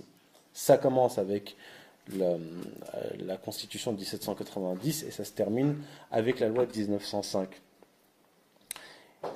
Et en fait, ce qui se passe, c'est que tout au long du 19e siècle, à la fin du 19e siècle, le, catholicisme va se renforcer dans certaines régions et les républicains vont prendre peur et achever le catholicisme avec la loi de 1905, notamment en confisquant ses biens. Ça avait déjà commencé en 1790 et ils vont abattre définitivement le catholicisme et l'Église en France en la, euh, comment dire, en la désarmant totalement. Définitivement, suis va. Et, et, en, hein. et, et en, en fait, ce qu'il faut comprendre et garder en tête, c'est que la loi de 1905 n'est pas, n'est pas un juridisme, ce n'est pas euh, la neutralité axiologique de, l'État, puisqu'il n'y a pas de, neutralité en, réalité. Les républicains, les socialistes en sont conscients. Ils savent qu'il faut un projet positif, une religion pour la République, pour euh, le nouveau régime, sinon il s'effondrera. C'est pour ça, comme j'explique dans mon ouvrage, que depuis le début des années 2000, euh, les gardiens du temple de la République proposent une sixième République et une régénération. Ils parlent de régénérer, la religion de la République, et ce depuis le 19e siècle, parce qu'en fait cette religion euh, ne prend pas. L'institution les institutions de la, République en réalité ne, prennent pas. C'est pour ça qu'il y a eu une instabilité chronique depuis 1789. Euh, D'ailleurs, Jean Jaurès lui-même dira que seul le, néant est neutre, qu'il ne peut donc pas y avoir de neutralité. Jules Ferry, lui, dira, de façon plus cynique, nous avons promis la neutralité religieuse, nous n'avons pas promis la neutralité philosophique, pas plus que la neutralité politique. Mais puisque du, spirituel découle le politique, il, admet qu'il n'y a pas de neutralité religieuse non plus. Mais je terminerai, je conclurai avec euh, l'affirmation de, Vincent Payon par rapport à cette loi de, de 1905, qui est un aveu. Face à du positif, il faut du positif, dit-il. La laïcité est du positif, pas du neutre. La République laïque n'est pas neutre. Elle est offensive, conquérante. Elle l'est d'autant plus qu'elle se situe dans un champ historique et politique où elle sait qu'elle a des ennemis, qu'elle est contestée et fragile, que les retours en arrière sont toujours possibles, que la neutralité n'existe pas et est donc impossible. Je terminerai là-dessus.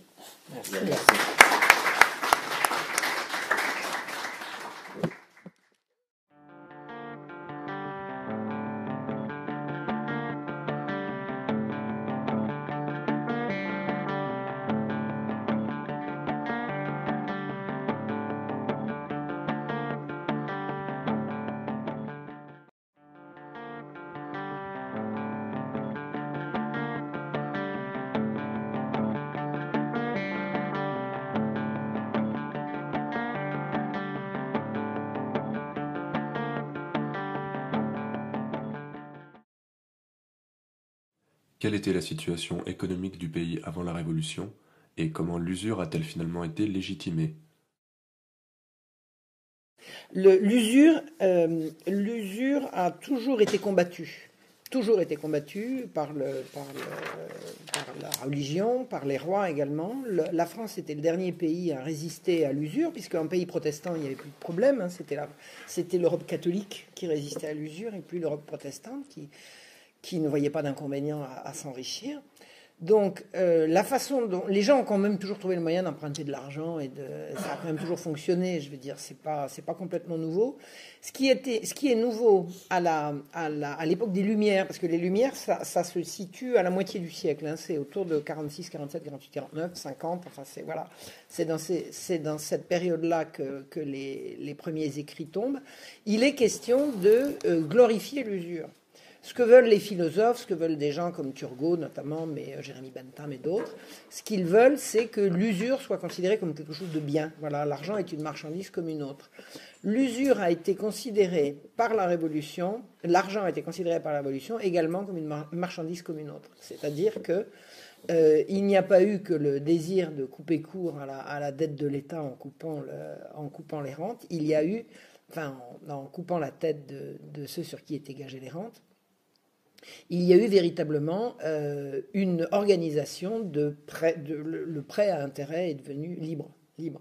Au bout d'un moment, l'argent est devenu tellement cher que euh, les gouvernements successifs ont, décidé de mettre un plafond à l'usure, mais globalement, l'idée de la révolution, c'était euh, euh, l'argent est une marchandise comme une autre et liberté du commerce. La, Révolution française est une révolution bourgeoise.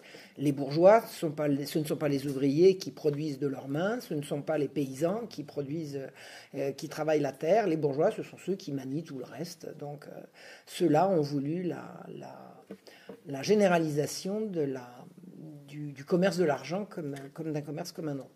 La situation de la France à la veille de la Révolution c'est depuis à peu près. la France est un pays prospère. La, France produit beaucoup. La France est un pays très riche, euh, avec une agriculture florissante, un artisanat extraordinaire et tout et tout. Mais ce qu'on appelle le mouvement des Lumières essaye d'insuffler dans l'oreille du roi Louis XV d'abord et puis Louis XVI après l'idée que l'agriculture se meurt, que le, monde ouvrier attend des réformes extraordinaires et qu'il faut absolument supprimer les carcans qui empêchent le, bon développement d'une économie saine. Le mot économie date de cette époque-là. Hein. Euh, l'économie, c'est un mot qui est inventé à ce moment-là.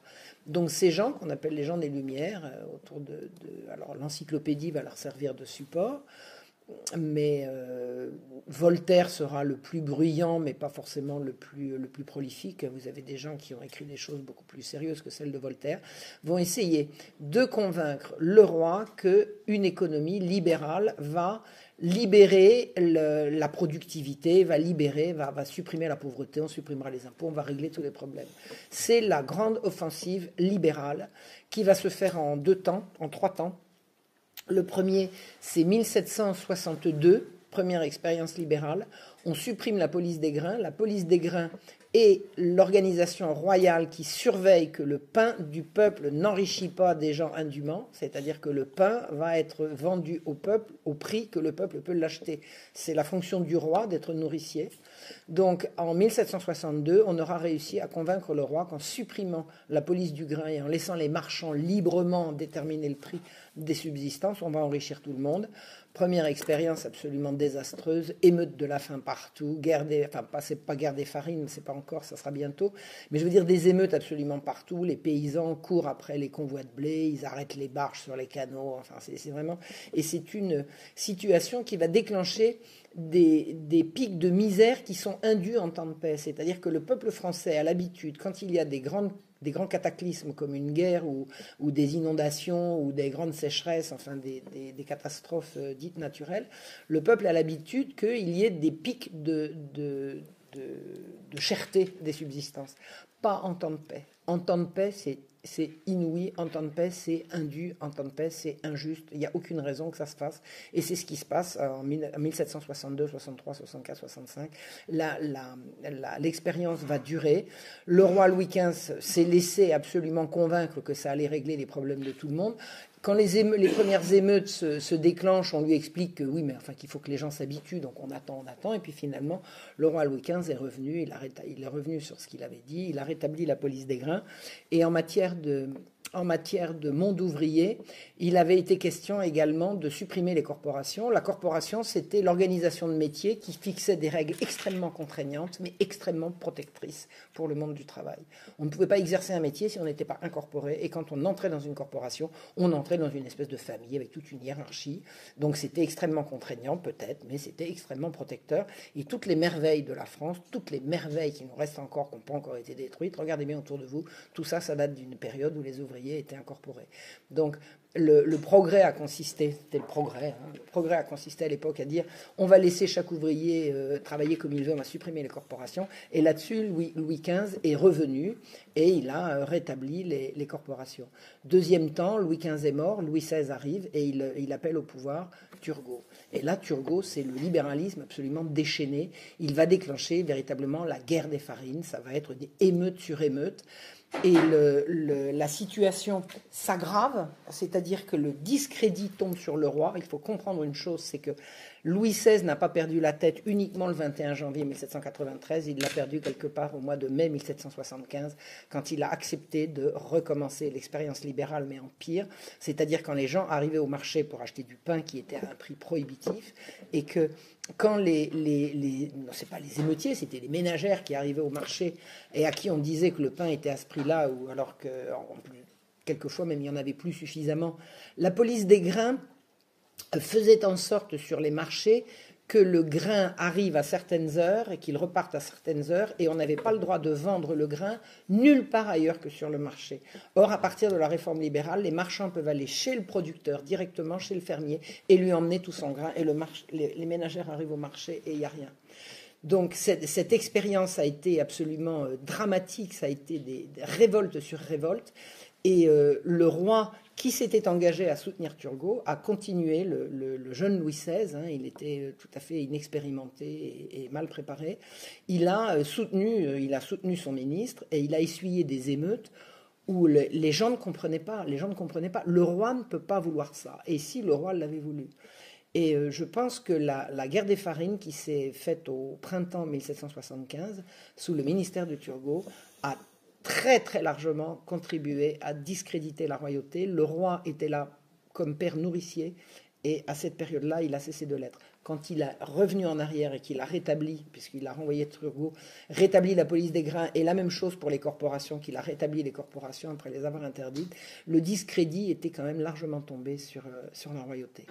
À la veille de la Révolution, pour une raison que je n'ai pas encore réussi à déterminer, parce que je la cherche, parce que j'ai des choses à écrire là-dessus, le roi Louis XVI est revenu à une certaine politique libérale. Je ne sais pas qui l'a convaincu de ça, mais il y a en matière de circulation des subsistances une nouvelle tentative, une nouvelle, une nouvelle attaque des, libéraux. Les libéraux sont des gens qui sont tout autour du roi et qui lui expliquent que le progrès c'est ça, que la raison c'est ça, que l'intelligence c'est ça, que tout ce qui était avant c'était obscur, que c'était, c'était barbare, c'était... Euh, et euh, Louis XVI a fini par comprendre. J'ai lu des textes de, sa main, enfin, je n'ai pas lu les originaux, mais j'ai où, on voit qu'il avait compris qu'il était en train de se faire, euh, euh, influencer par des gens qui ne pensaient qu'à leur, profit et son, son travail n'était pas, enfin son rôle de roi n'était pas de, de donner des garanties à ces gens-là. Toujours est-il que, à la veille de la Révolution, l'offensive libérale a repris, donc vous avez des misères indues, et il y a surtout quelque chose d'absolument terrible, terrible, terrible, qui est un traité de libre-échange qui a été euh, passé avec l'Angleterre. Et pendant toute la période où la paysannerie, parce que les paysans ne font pas que produire, ils achètent également. Un paysan, ça, va également au marché pour acheter son pain. Pendant toute la période où la paysannerie a vu que, que, ses revenus baissaient, on lui a proposé en alternative des travaux à la maison, des travaux de soutien de, l'industrie. Et une grande partie de la paysannerie commençait à faire des travaux à domicile. Le, traité de libre-échange de 1789, 80, je ne veux pas dire de bêtises, 6, 7 ou 8, c'est dans ces eaux-là, a fait euh, euh, a déversé sur la France des quantités de produits anglais qui étaient beaucoup moins chers que les produits français parce que les Anglais ne payaient pas leurs ouvriers. Ça faisait belle lurette, ça faisait 100 ans, eux, qu'ils avaient fait leur révolution et qu'ils avaient transformé leur, leur, paysannerie en véritables esclaves, euh, des esclaves d'usines, de, de, manufacture. Donc des produits euh, à bas prix ont déferlé sur la France et ont déclenché une misère effroyable une misère effroyable. Il y a eu des émeutes absolument terribles, terribles, terribles. La veille de la Révolution, la France a faim, la France a mal. C'est pas parce que le clergé, le tiers-état, etc. C'est parce que des expériences libérales successives ont mis à mal la, part la plus fragile de la population. Donc voilà où se situe la, voilà quelle est la situation économique euh, au début de la Révolution. Et bien évidemment, dès que la Révolution est enclenchée, euh, toutes les mesures libérales sont, prises et inscrites dans le marbre. Ça sera constitutionnalisé, la libre circulation des subsistances, etc. Donc la révolution, c'est la victoire de, ces gens-là. Et le, travail de sape, alors le travail de sape a commencé avant, mais le travail de sape actif de la royauté commence avec, euh, l'encyclopédie. Et, euh, voilà, c'est comme ça que ça se termine. Et quand je vous dis que vous, ne pouvez pas ne pas pleurer en lisant le testament de Louis XVI, vous comprenez que au moment de mourir, il a compris. Il a compris. Et c'est ça qui est absolument euh, euh, poignant, parce qu'il demande pardon de ses fautes. De toute façon, il n'était pas coupable de tout ce dont on l'accusait, c'est-à-dire de traîtrise, de tout ça, c'était des inventions absolument mensongères des révolutionnaires.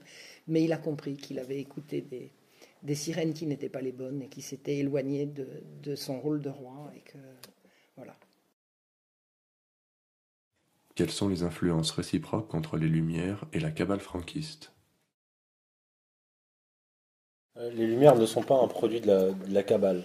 Par contre, ils vont influencer les, franquistes qui, eux, sont dans l'attente d'un événement catastrophique. C'est ça qu'attend euh, Jacob Frank, hâter la dépravation universelle, mais aussi l'attente de l'événement majeur, puisque dans le, dans ce messianisme juif en particulier, il y a euh, l'attente d'une rupture. Et lorsque la Révolution française se, déclenche, les franquistes, dont Junius Frey, vont voir la Révolution française comme cet événement majeur qui, était attendu.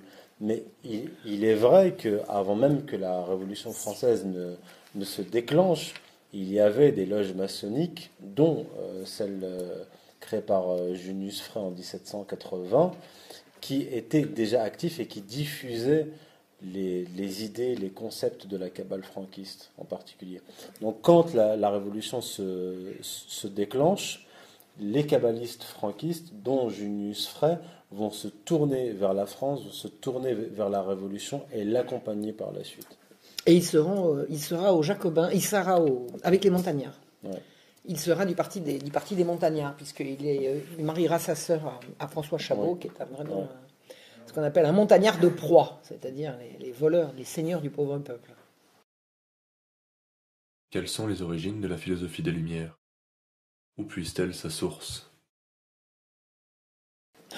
La source des Lumières, vous savez, le libéralisme économique, ça fait longtemps qu'il piaffe hein, pour, euh, pour entrer le libéralisme, à l'origine, il y a quand même le protestantisme hein, qui, qui veut. Euh, le protestantisme est une façon, une, des, des, ruptures du protestantisme avec le catholicisme consiste à dire qu'on ne peut pas être sanctifié par la pauvreté, on est sanctifié au contraire par la richesse. Donc euh, s'enrichir, c'est bien. Donc il y a une espèce de, de, glorification du commerce, des activités euh, enrichissantes. Et voilà, c'est quand même 200 ans avant. c'est 200 ans avant. Le, ce qui va faire l'apogée des Lumières, c'est un, je sais pas, c'est un peu dur à dire. Il y a le, recul de l'autorité du roi par, le, par la régence. Après le, règne extrêmement euh, euh, autoritaire de, Louis XIV, il y a une période qui est la régence qui va durer jusqu'à 1715 et 1723, où vraiment les, les faiseurs d'argent vont arriver au pouvoir, le, régent va libérer toute la, va libérer toute, la, toute l'opposition que le roi Louis XIV avait, euh, avait bridée. Et il va lancer la première expérience de, d'enrichissement euh, en dormant, à savoir l'expérience de l'eau, où on achetait on achetait une, action le matin à, 10 francs, on pouvait la revendre l'après-midi à 15 et puis la racheter à 16, la revendre le surlendemain à 22, etc. jusqu'à. Donc il y a eu cette expérience au début du XVIIIe siècle d'enrichissement indu qui a euh, largement sapé euh, beaucoup de choses dans la moralité publique. Notamment, on a vu des, nobles, des familles euh, extrêmement prestigieuses de la, noblesse d'épée se compromettre à faire du trafic de café, de savonnette, enfin des, trucs qui, ont, attaqué les valeurs qui étaient, communes, qui étaient celles de, cette société. Et d'année en année, bah, les faiseurs d'argent ont pris de plus en plus d'importance. Et puis les faiseurs d'argent, au mi-temps du siècle, ont réussi à, à théoriser euh, leurs grandes idées en faisant passer ça pour le nouveau bien, pour la raison. La, Maintenant, les origines, elles peuvent être religieuses aussi. Moi, si je regarde par exemple la, façon qu'on les, qu'avaient les jansénistes euh, qui n'ont pas euh, fait partie des grands faiseurs d'argent, puisqu'ils étaient essentiellement juges, leur, façon de se présenter comme, comme élitistes, vous avez les, les gens euh, qui ont reçu la grâce d'un côté et les autres qui ne l'ont pas, leur philosophie est très proche de celle des Lumières, c'est-à-dire que il y a le peuple, c'est la racaille, c'est les gens qui ne sont pas élus, c'est les gens qui, ne, qui, qui sont les gens de rien, et puis il y a nous au-dessus qui sommes qui avons la grâce. Eh bien, on peut faire un parallèle entre les gens des Lumières qui disent nous avons la raison, nous avons l'intelligence, nous savons, et, le, bas peuple qui n'y comprend rien. Par exemple, je me suis amusé un jour à comparer une référence janséniste religieuse sur les élus et la grâce avec une référence tout à fait parallèle tirée de l'encyclopédie écrite par Diderot qui dit le peuple et les philosophes. Le peuple ne réfléchit pas, le philosophe a la raison. Et c'est cette espèce de d'élitisme de classe, c'est un élitisme de classe, ce sont des gens qui simplement parce qu'ils sont au-dessus du commun des mortels vont théoriser qu'ils le sont parce qu'ils sont eux plus intelligents, eux ils sont plus, plus c'est pas, plus cultivés, ils ont l'esprit avec eux, ils ont la raison avec eux. C'est cette euh, conviction qu'ils vont commencer à, à, développer et euh, par l'intermédiaire de la maîtresse du roi, qui était Madame de Pompadour, qui était issue de, milieux tout à fait euh, faiseurs d'argent, qui vont petit à petit comme ça grignoter, saper la royauté. Et quand le roi avait besoin d'argent, et un roi de France avait toujours besoin d'argent, quand on avait des, des solutions miracles à lui proposer, on les majesté, là on a un super truc, on va supprimer la police du grain, tout le monde va s'enrichir, eh bien le, le, roi, en l'occurrence Louis XV, puis Louis XVI, ont, écouté ces sirènes-là.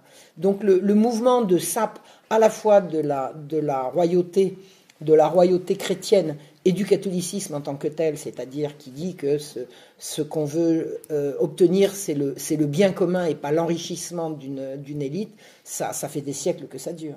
Et la Révolution, c'est l'apogée pour les Lumières et également pour les protestants. Les protestants sont très, très, très, très, très impliqués dans la Révolution française, extrêmement impliqués dans la Révolution française. Pour aller dans le sens de, Marion, à partir de la révolution, euh, parce qu'il faut appeler ça une révolution, la révolution protestante, on va avoir une deuxième révolution dans la révolution qui est le calvinisme, c'est véritablement Calvin qui va faire entrer euh, cette praxéologie vétérotestamentaire, c'est-à-dire ce rapport à l'argent, à l'économie et à, l'usure, et surtout cet inégalitarisme structurel qui va, qui va vraiment prendre pied en Angleterre parce que justement euh, la famille anglaise, la structure familiale anglaise qui est euh, inégalitaire, profondément inégalitaire, va accompagner le, calvinisme et le développer. C'est-à-dire que la structure familiale qui va produire la culture de la, de la société et surtout le, le, le, rapport des différentes catégories sociales entre elles, donc à l'intérieur d'un pays, et le rapport d'un peuple à, un autre peuple, va produire, comment dire, une, sorte de fusion, euh, une symbiose parfaite en fait entre le calvinisme d'un côté et la culture anglaise. De plus, au lendemain de la révolution cromwellienne, il y a eu cette, euh, cette alliance entre euh, Olivier Cromwell et, le, donc, et la communauté euh, juive d'Amsterdam via Menasseh Ben Israël, ah et qui a permis en fait aux commerçants et, et aux banquiers juifs d'Amsterdam de s'installer à Londres, ce qui va créer plus tard la City et qui va faire de l'Angleterre à la fois le siège idéologique mondiale du libéralisme, du calvinisme, du messianisme et aussi la première puissance impériale internationale, c'est-à-dire la, la, première puissance euh, mondiale thalassocratique. Donc en effet, euh, ça va avoir des effets euh, par la suite en France, puisque la première révolution protestante, c'est-à-dire le luthérianisme, ne va pas réussir à prendre pied euh, en France. Donc en fait, quelque part, la Révolution française va être la pénétration du protestantisme en France sous une autre forme. Mm, mm. Parce que, euh, notamment euh, avec Louis XIV, on va avoir définitivement les, protestants qui seront, qui seront chassés de France. Pour revenir à la, question qui m'était posée sur les origines, effectivement, l'Angleterre, sur les origines des Lumières, l'Angleterre a une, une influence terrible. Mais l'Angleterre, elle était en Angleterre, c'est Voltaire qui est allé la chercher. Hein. Euh, il y a une anglomanie qui traverse le siècle. Tout ce qui vient d'Angleterre, c'est génial. Tout ce qui vient d'Angleterre, c'est bien parce que ces gens-là sont riches et que quand ils arrivent en Angleterre et qu'ils voient des riches qui sont extrêmement prospères, ils voient pas qu'il y a des laboureurs qui se, qui se suicident dans les rues et ça ne les intéresse pas. Et l'Église sert de modèle pour, pour l'enrichissement. C'est d'ailleurs un petit peu toujours le cas. Hein. Il y a toujours une espèce de, de, fascination pour la façon dont les Anglais réussissent à faire de l'argent. Hein. Je crois que c'est encore vrai. Mais le XVIIIe siècle est effectivement le siècle de l'anglomanie qui va nous introduire la franc-maçonnerie à partir de 1720 et l'anglomanie va, va, continuer comme ça pendant tout le siècle. Voltaire a une part, une part importante dans, dans l'influence euh, euh, euh, médiatique au, niveau du média de l'époque. Hein, le, mot n'est pas choisi. Au niveau de l'opinion, voilà, on disait l'opinion. Aujourd'hui, on dit les médias, on disait l'opinion. Il a eu une, une influence assez, assez radicale là-dessus. D'ailleurs, c'est la, la, dynastie des, des Stuarts qui va être chassée d'Angleterre à la fin du XVIIe siècle et qui va s'installer en France, qui vont s'installer en France par dizaines de milliers, ce sont eux qui seront à l'origine des premières loges maçonniques européennes et françaises à partir de 1725. Donc il y a véritablement un lien entre libéralisme, révolution cromwellienne, révolution protestante et maçonnerie, qui va ouvrir la voie bien sûr à la révolution française. Alors la franc-maçonnerie a évidemment son importance là-dedans. Hein. Il y a des loges absolument partout, partout, partout. Il y a des loges partout, partout. Il y a un auteur à lire pour voir l'influence de la franc-maçonnerie dans le, dans le déclenchement de la Révolution, c'est Augustin Cochin. Retenez ce nom. Il explique tout ça, il a, épluché sur deux régions euh, tout à fait distinctes, qui sont la Bourgogne et la Bretagne, je crois.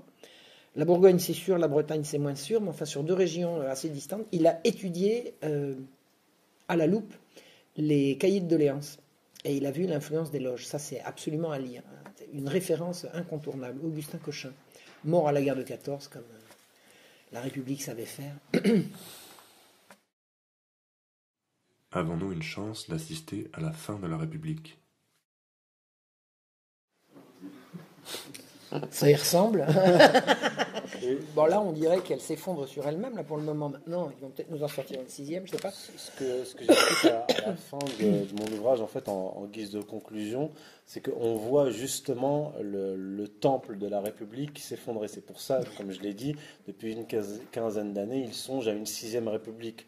Faut voir que donc, depuis la Révolution française, donc Révolution, Première République, euh, euh, empire, Restauration, Deuxième République, euh, Re-Empire, empire Second Empire, Troisième République, Quatrième, Cinquième. En fait, cette, cette, instabilité démontre une chose, c'est que la greffe de la Révolution de la République n'a jamais pris en France, premièrement. Et deuxièmement, en fait, on, on voit que les républicains n'ont de cesse de faire des réformes institutionnelles pour pallier euh, en fait à un manque qui est un manque de spiritualité.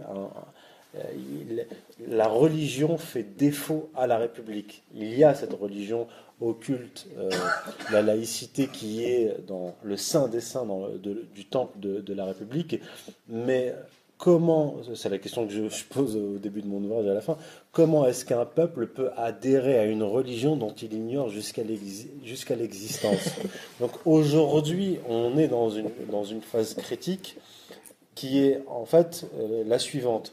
Lorsque une religion fait défaut à un peuple, les institutions, l'institution, le régime sur lequel est assis cette, cette religion qui fait défaut justement, commence à s'effriter. Et lorsque cette religion a définitivement disparu, l'institution, le régime s'effondre et on rentre dans une période d'anarchie. Et ce qu'on voit, qu'on voit, actuellement avec le détraquage du, de, la, de la démocratie, de la social-démocratie et du jeu des partis, c'est la traduction de cela. Le, fond du problème est un, fond, euh, est, est, un problème religieux. C'est ce que démontre Emmanuel Todd dans son livre qui s'appelle Après la démocratie, que je reprends d'ailleurs dans, mon ouvrage. On est dans la phase finale de cette crise politique qui est en fait une crise religieuse et on peut, euh, on peut anticiper une période d'anarchie à venir. Percevez-vous des signaux positifs quant à cette chute du régime républicain? Je pense qu'on n'échappera pas à la violence. Je pense qu'on n'échappera pas à la violence. Moi, des signes d'espoir de, et des signes positifs, j'en vois quand même quelques-uns. Moi, écoutez-moi comment je parle. Il y a encore cinq ans, j'étais républicaine. Il y a encore dix ans, j'étais à gauche il, y a, une prise de conscience qui est, Je ne suis pas toute seule. Moi, je suis symptomatique. Hein, je ne suis pas du tout. Euh, hein. Et euh, il y a énormément de choses qui se passent. Il y a Internet qui est intervenu dans l'intervalle. Les gens savent beaucoup plus maintenant qu'ils n'avaient les moyens de savoir. Je pense que la conscience collective est quelque chose qui avance beaucoup. D'autre part, quelque chose que je suis vraiment, vraiment à même de constater, c'est un retour au catholicisme indéniable indéniable. C'est comme que Youssef disait tout à l'heure, l'effondrement définitif de l'Église. Ah, définitif, on ne sait pas. Hein. L'effondrement, il est, il est là, on peut le voir. Mais définitif, je ne sais pas. Euh, il y a 15 jours, j'ai dîné avec une vingtaine de jeunes, il y avait quatre catéchumènes devant moi. Tac, tac, tac, tac. Des jeunes autour de entre 20 et 30 ans. C'est intéressant quand même. Il y, a, il y a un retour de quelque chose. Ce que ça va donner, je ne suis pas prophète. Vraiment, ni je ne suis prophète, ni je ne suis Madame Irma, donc je ne sais pas que la conscience collective bouge en ce moment, c'est indéniable. C'est indéniable. Maintenant, ça ne s'arrangera pas comme ça, euh, gentiment, en votant pour les bons et en attendant que ça s'arrange. Il y aura nécessairement une période d'anarchie. Il y aura, il y aura forcément du chaos. Ça pourra déboucher sur quelque chose de positif à, moyen terme, mais l'anarchie est inévitable, mm. à mon sens. La laïcité va-t-elle finir par être ouvertement décrétée religion d'État? Non, ça peut pas être une. Euh, ça, peut pas être une religion au grand jour parce qu'en essence c'est une religion qui est occulte et qui est inaccessible. C'est une. En fait, c'est comme par exemple dans la, dans la gnose. Euh, vous n'avez la, connaissance, la véritable connaissance de, de, Dieu que lorsque vous avez été initié et que vous avez euh, un niveau de connaissance spirituelle et intellectuelle nécessaire les grandes religions historiques sont des, euh, des, religions, on va dire, qui sont euh, proches des peuples, qui parlent aux gens, qui parlent aux gens, compréhensibles euh, par tous. Or, la religion de la laïcité est une, religion qui est par essence kabbalistique, et la kabbale, dès les origines, a été une, comment dire, une science, entre guillemets, réservée à une élite, même dans le monde juif. C'est-à-dire que si je ne suis pas entré ici dans les détails, mais dans mes ouvrages, je rentre plus dans le détail de, ce qu'est la Kabbale, c'est extrêmement complexe. Moi-même, pour comprendre les concepts kabbalistiques et ensuite son influence dans, l'histoire, il m'a fallu beaucoup de temps. Et euh, vraiment beaucoup de temps. Euh, et, je peux vous dire que psychologiquement, passer des journées entières à étudier la Kabbale, euh, enfin, c'est. Moi, je me demande si on ne peut pas faire un parallèle entre euh, la laïcité, qui est une religion d'élite, et, le, christianisme, qui est la, religion pour tous, telle qu'elle a été vécue. Hein. Et puis d'un autre côté, la République, qui, implique une élite qui s'en met plein les poches et qui manipule, et puis la royauté, qui était quand même essentiellement populaire. La royauté était populaire. La République ne l'a jamais été comme la royauté l'a été. C'est indéniable. C'est indéniable. En quoi consiste la laïcité conçue comme religion? Alors, c'est justement ce que j'expliquais, c'est que c'est un messianisme en fait, c'est un processus messianique, et en fait, c'est pas une véritable religion parce qu'elle ne relie rien. Et euh, en, fait, dans un premier temps, il y a eu un transfert de souveraineté, j'en parle dans mon second ouvrage, un transfert de souveraineté de Dieu à l'État. Ça, ça a été opéré par Jean Baudin, Hobbes par la suite. Et puis dans un second temps, on a, on a attribué une mystique, plutôt on peut appeler ça une, une mystique, à, cette, à cet État divinisé. Donc c'est pas une religion en tant que telle, c'est un processus messianique, comme je le disais. Euh, c'est pour ça que Vincent Payon dit qu'il euh, a raison, la, révolution est un processus et qui ne culmine qu'avec les temps messianiques eux-mêmes. Ce n'est pas une, ce n'est pas une véritable religion. Si c'était une religion, elle pourrait parler à tout un chacun, mais ce n'est, absolument pas le cas. En quoi elle consiste? Bon, Je vous renvoie à, mes ouvrages où là, je J'analyse le génome de cette euh, religion. Le dernier, sur, vraiment sur la laïcité. Mais dans mon premier ouvrage, j'analyse plus largement ce qu'est la Kabbale et le messianisme juif dans, dans, sa globalité. Est-ce qu'on peut dire que les, les, les valeurs, euh, les valeurs de cette religion, la morale de cette religion, c'est l'égalité, euh, l'égalité homme-femme, l'antiracisme, tout, ça, ça, ça, fait partie de. Alors, ça, très, très motivant. On peut dire que ça, ce sont ces avatars. Oui. Ce sont, ce sont les valeurs qu'elle met en avant. Oui, bien ce sûr. Sont les valeurs qu'elle met en avant. Les valeurs de la laïcité, ça va être l'égalité. Moi, j'ai lu le rapport du Haut Conseil de légalité à, propos de, à propos de l'égalité homme-femme, un truc qui a été pendu là récemment, mais c'est à hurler de rire, c'est à hurler de rire. Ça ne dit rien, rien, rien. C'est obsessionnel de l'égalité. Égalité de quoi? Vous voulez que les petits garçons soient égaux avec les petites filles. C'est quoi Ça veut rien dire. Ça veut rien dire. Et ce sont, c'est effectivement, ça, ça sonne comme religieux. C'est un dogme il faut être égaux, donc là on va supprimer. Par exemple, ils, réforment complètement la grammaire. Ils disent pas euh, les, les, choses qu'ils ont dites, mais les choses que elles ont dites. Euh, ils, font, mais c'est exaspérant. C'est alors, ça, va s'effondrer, c'est une évidence. ça correspond pas. Ça correspond pas à une demande. C'est ridicule, c'est obsessionnel, c'est. Alors, pour ce qui est de, l'égalitarisme, on le trouve aussi en essence dans euh, dans le processus révolutionnaire, par exemple dans les écrits de, de Julius Frey chez les Républicains et dans le socialisme, c'est aussi un processus euh, historique, messianique et dialectique, parce que on va accéder, alors avec le marxisme, ça va être vraiment net, on va accéder à l'égalité universelle par la lutte des classes, c'est-à-dire la, la, classe messie de l'histoire pour le, marxisme en particulier, ça va être le prolétariat qu'on va jeter, envoyer contre la, la bourgeoisie. Et lorsque ce processus messianique et dialectique aura abouti, on vivra dans un paradis terrestre sans classe. Vous voyez, avec le féminisme, c'est encore le, comment dire, le même principe, c'est-à-dire qu'on va opposer les hommes et les femmes dans une dialectique, dans une tension, justement, faire éclater les familles pour accéder à ce que j'avais dit dans mon deuxième ouvrage, peut-être un paradis transsexuel. C'est-à-dire qu'on on, affronte thèse, antithèse, synthèse dans, mon ouvrage, donc j'ai deux sous-chapitres. Donc, dans un chapitre qui s'appelle le 19e siècle mystique, un sous-chapitre qui s'appelle la mystique du socialisme, et l'autre la mystique républicaine. Donc, j'analyse les deux et je les compare, et, en fait, leur structure, leur structure, elles sont, elles sont, la structure du socialisme et du républicanisme, c'est la structure du messianisme juif, parce que en fait, le messianisme juif est structurellement comment dire, dans une sorte de tension. Par exemple, on va retrouver ça dans, le socialisme, dans le messianisme juif, il y a une tension entre un mouvement restaurateur, c'est-à-dire on a restauré l'Éden paradisiaque, parce que dans la Genèse, le, paradis est terrestre, et ce mouvement-là, restaurateur, va entrer en, tension avec un mouvement, euh, comment dire, utopiste, c'est-à-dire qu'on va vers les temps messianiques et les temps messianiques sont à la fois euh, comment dire, un paradis terrestre restauré et à la fois une utopie qui n'a jamais existé. Et il y a dans la dimension utopiste des éléments restaurateurs et dans la dimension euh, restauratrice des éléments euh, de l'utopie. C'est une tension. Et on va retrouver ça dans le socialisme. Donc dans le socialisme, on a un, mouvement progressiste utopiste et un mouvement restaurateur. Je vous, renvoie au, rêve de, au rêve de Robespierre et consorts hein, sur l'égalité des, citoyens qui auront chacun leur petit arpent avec leur petite, leur petite loi de chaume, qui implique qu'on zigouille 30% de la population pour y arriver. Le retour au catholicisme confronté à un islam importé ne participe-t-il pas au choc des civilisations prévu par le projet messianique?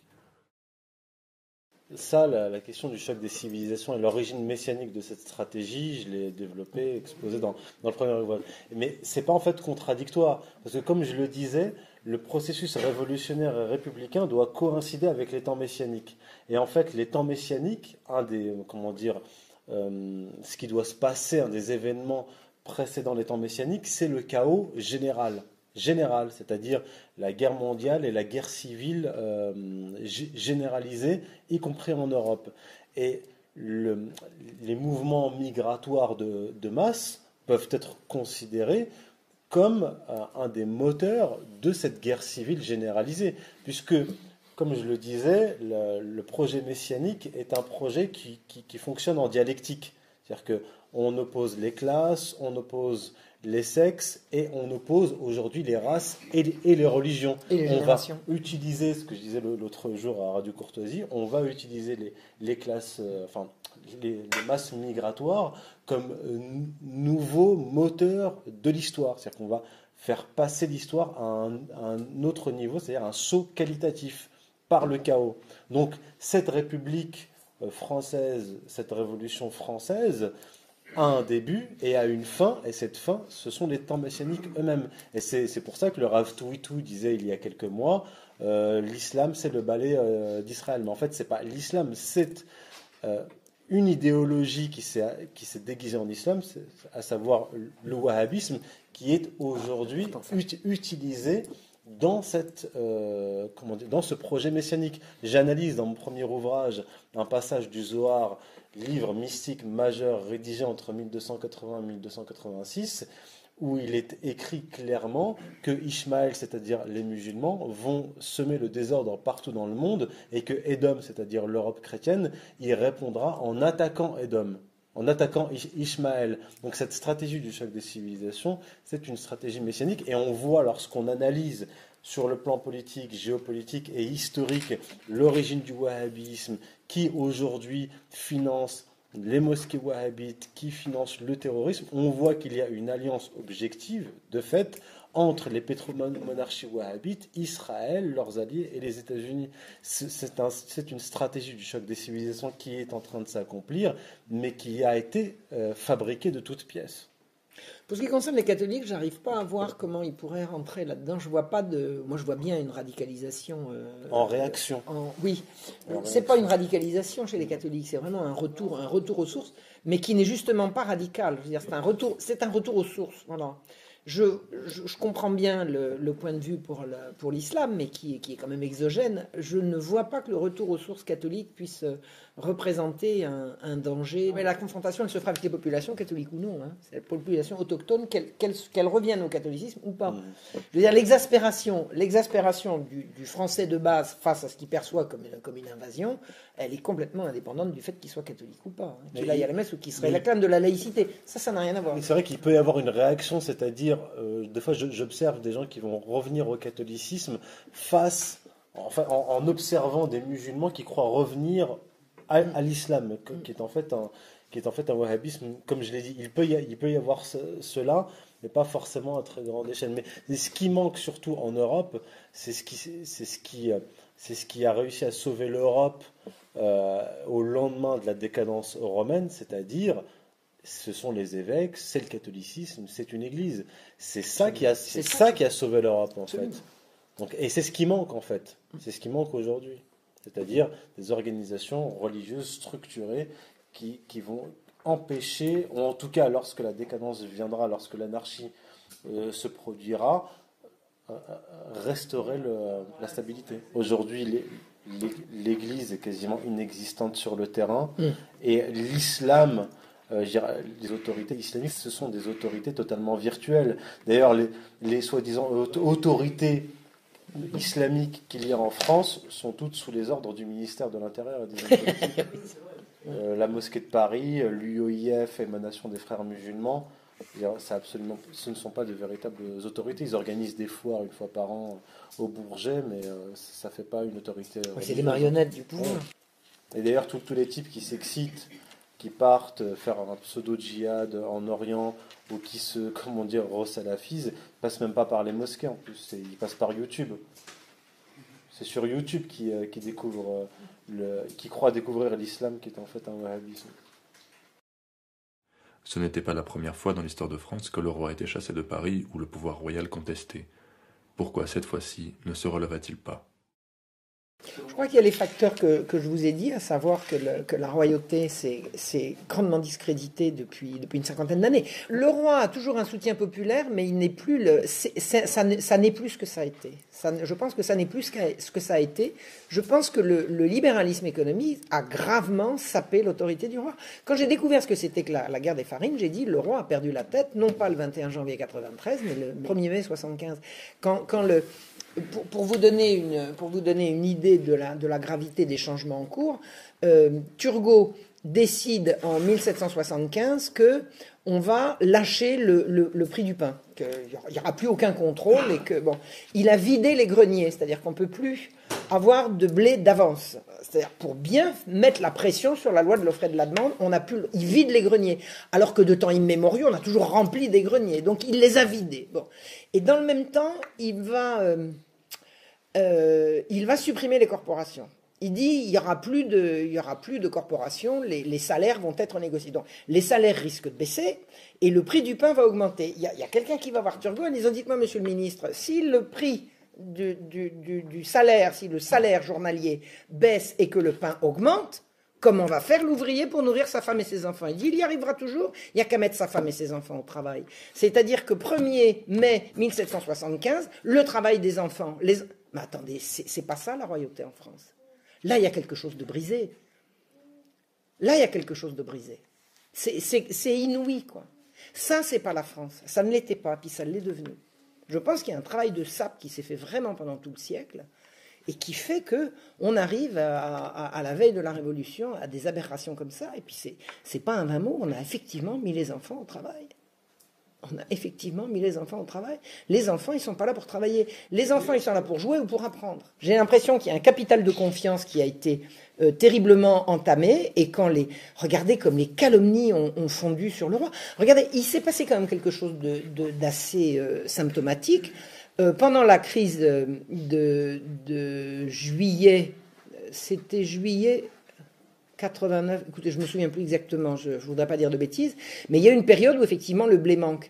Quelqu'un comme le duc d'Orléans, qui est cousin du roi et qui est très très grand propriétaire de, terres, hein, il a, des, terres considérables, il resserre son blé, il le met de côté, il attend que les prix montent et il va en distribuer en disant c'est le roi qui resserre le blé.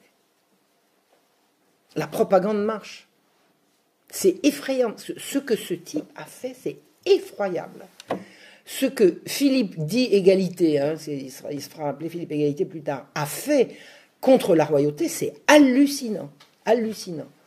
Vous vous rendez compte sur des, sur des arguments comme ça, comment on peut exciter les gens?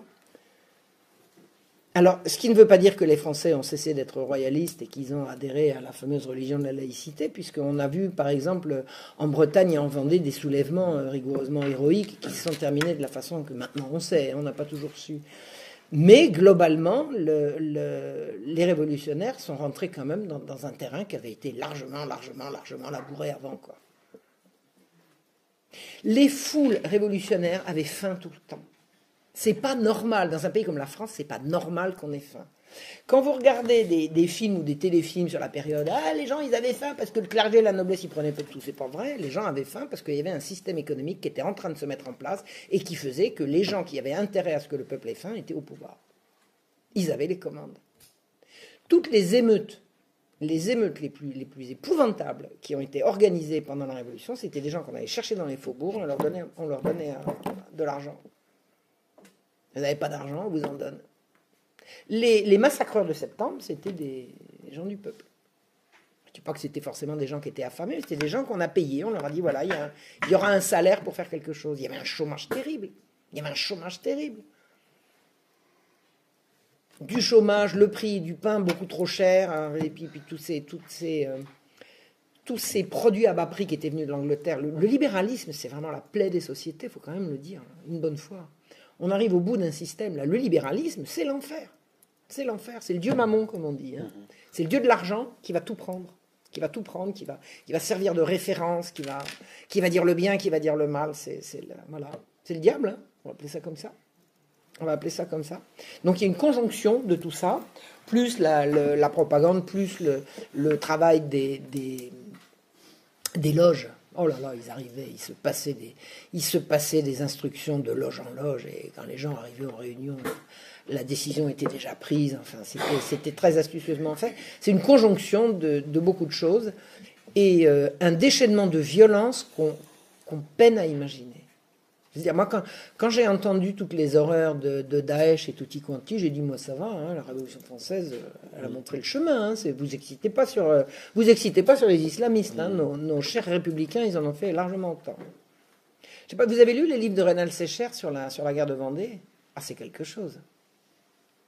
Ah, c'est quelque chose. La, matrice, c'est la révolution cromwellienne. Hein. Le modèle, oui, oui, oui, oui, c'est la, révolution oui, oui, c'est les Anglais qui montrent le, qui montrent l'exemple au départ. Oui, c'est Et ce qu'ils ont fait en Irlande, je veux dire, l'Irlande était un pays prospère, l'Irlande, l'Écosse, c'est épouvantable. C'est vraiment, c'est d'une violence euh, effrénée, quoi, effrénée. Quelle est l'influence de la franc-maçonnerie sur la République? Eh ben, elle est partout. Hein. Elle est partout. Comme ils s'en vendent pas. Vous savez comment savoir si quelqu'un est franc-maçon? Vous lui posez la question. S'il répond pas, c'est qu'il l'est. il ne peut pas dire non. S'il l'est, il ne peut pas dire non. Donc s'il dit oui, il l'est. S'il dit non, il ne l'est pas. S'il répond pas, c'est qu'il l'est. Voilà. Fastoche, ça. Ça, ça marche. Maintenant, il faut avoir le culot d'aller poser la question. Moi, je le fais de temps en temps. T'es franc-maçon? Bon, j'ai compris. Il y a quelqu'un qui a posé la question un jour à, Mélenchon. Vous êtes franc-maçon? Ne me regarde pas. Bon, bah, voilà. L'acharnement médiatique contre François Fillon pendant la campagne présidentielle vous est-il apparu comme une réaction contre la résurgence du catholicisme? Ça y ressemble. Hein ça y ressemble. Hein. En partie. Encore que je ne sais pas quel genre de bon catholique il est. Moi, je ne veux pas lui donner, je veux pas lui donner de caution de catholicisme. Mais euh, oui, je pense qu'il y a quelque chose comme ça. Et, ah non, non, non, il a, lui, il est catholique, il a les réseaux de la manif pour tous avec lui, il peut pas passer. Ah non, pas celui-là, pas celui-là, pas celui-là. Oui, je crois qu'il y a une espèce de panique des, des, réseaux maçonniques face à l'émergence d'un gars qui a la réputation d'être catholique. Je ne veux pas dire qu'il l'est vraiment. Je a dit rien. une fois qu'il était chrétien, c'était déjà trop. Non, l'ennemi le, à abattre dans tout ça, c'est quand même le catholicisme. Il y, a une constante. Est quelles sont les populations les plus harcelées au monde? C'est les, catholiques. les chrétiens d'Orient, c'est les Arméniens, c'est les Christéros, c'est les, Vendéens. C'est la, bête à abattre, c'est les catholiques. Oh les cœurs. On pas encore.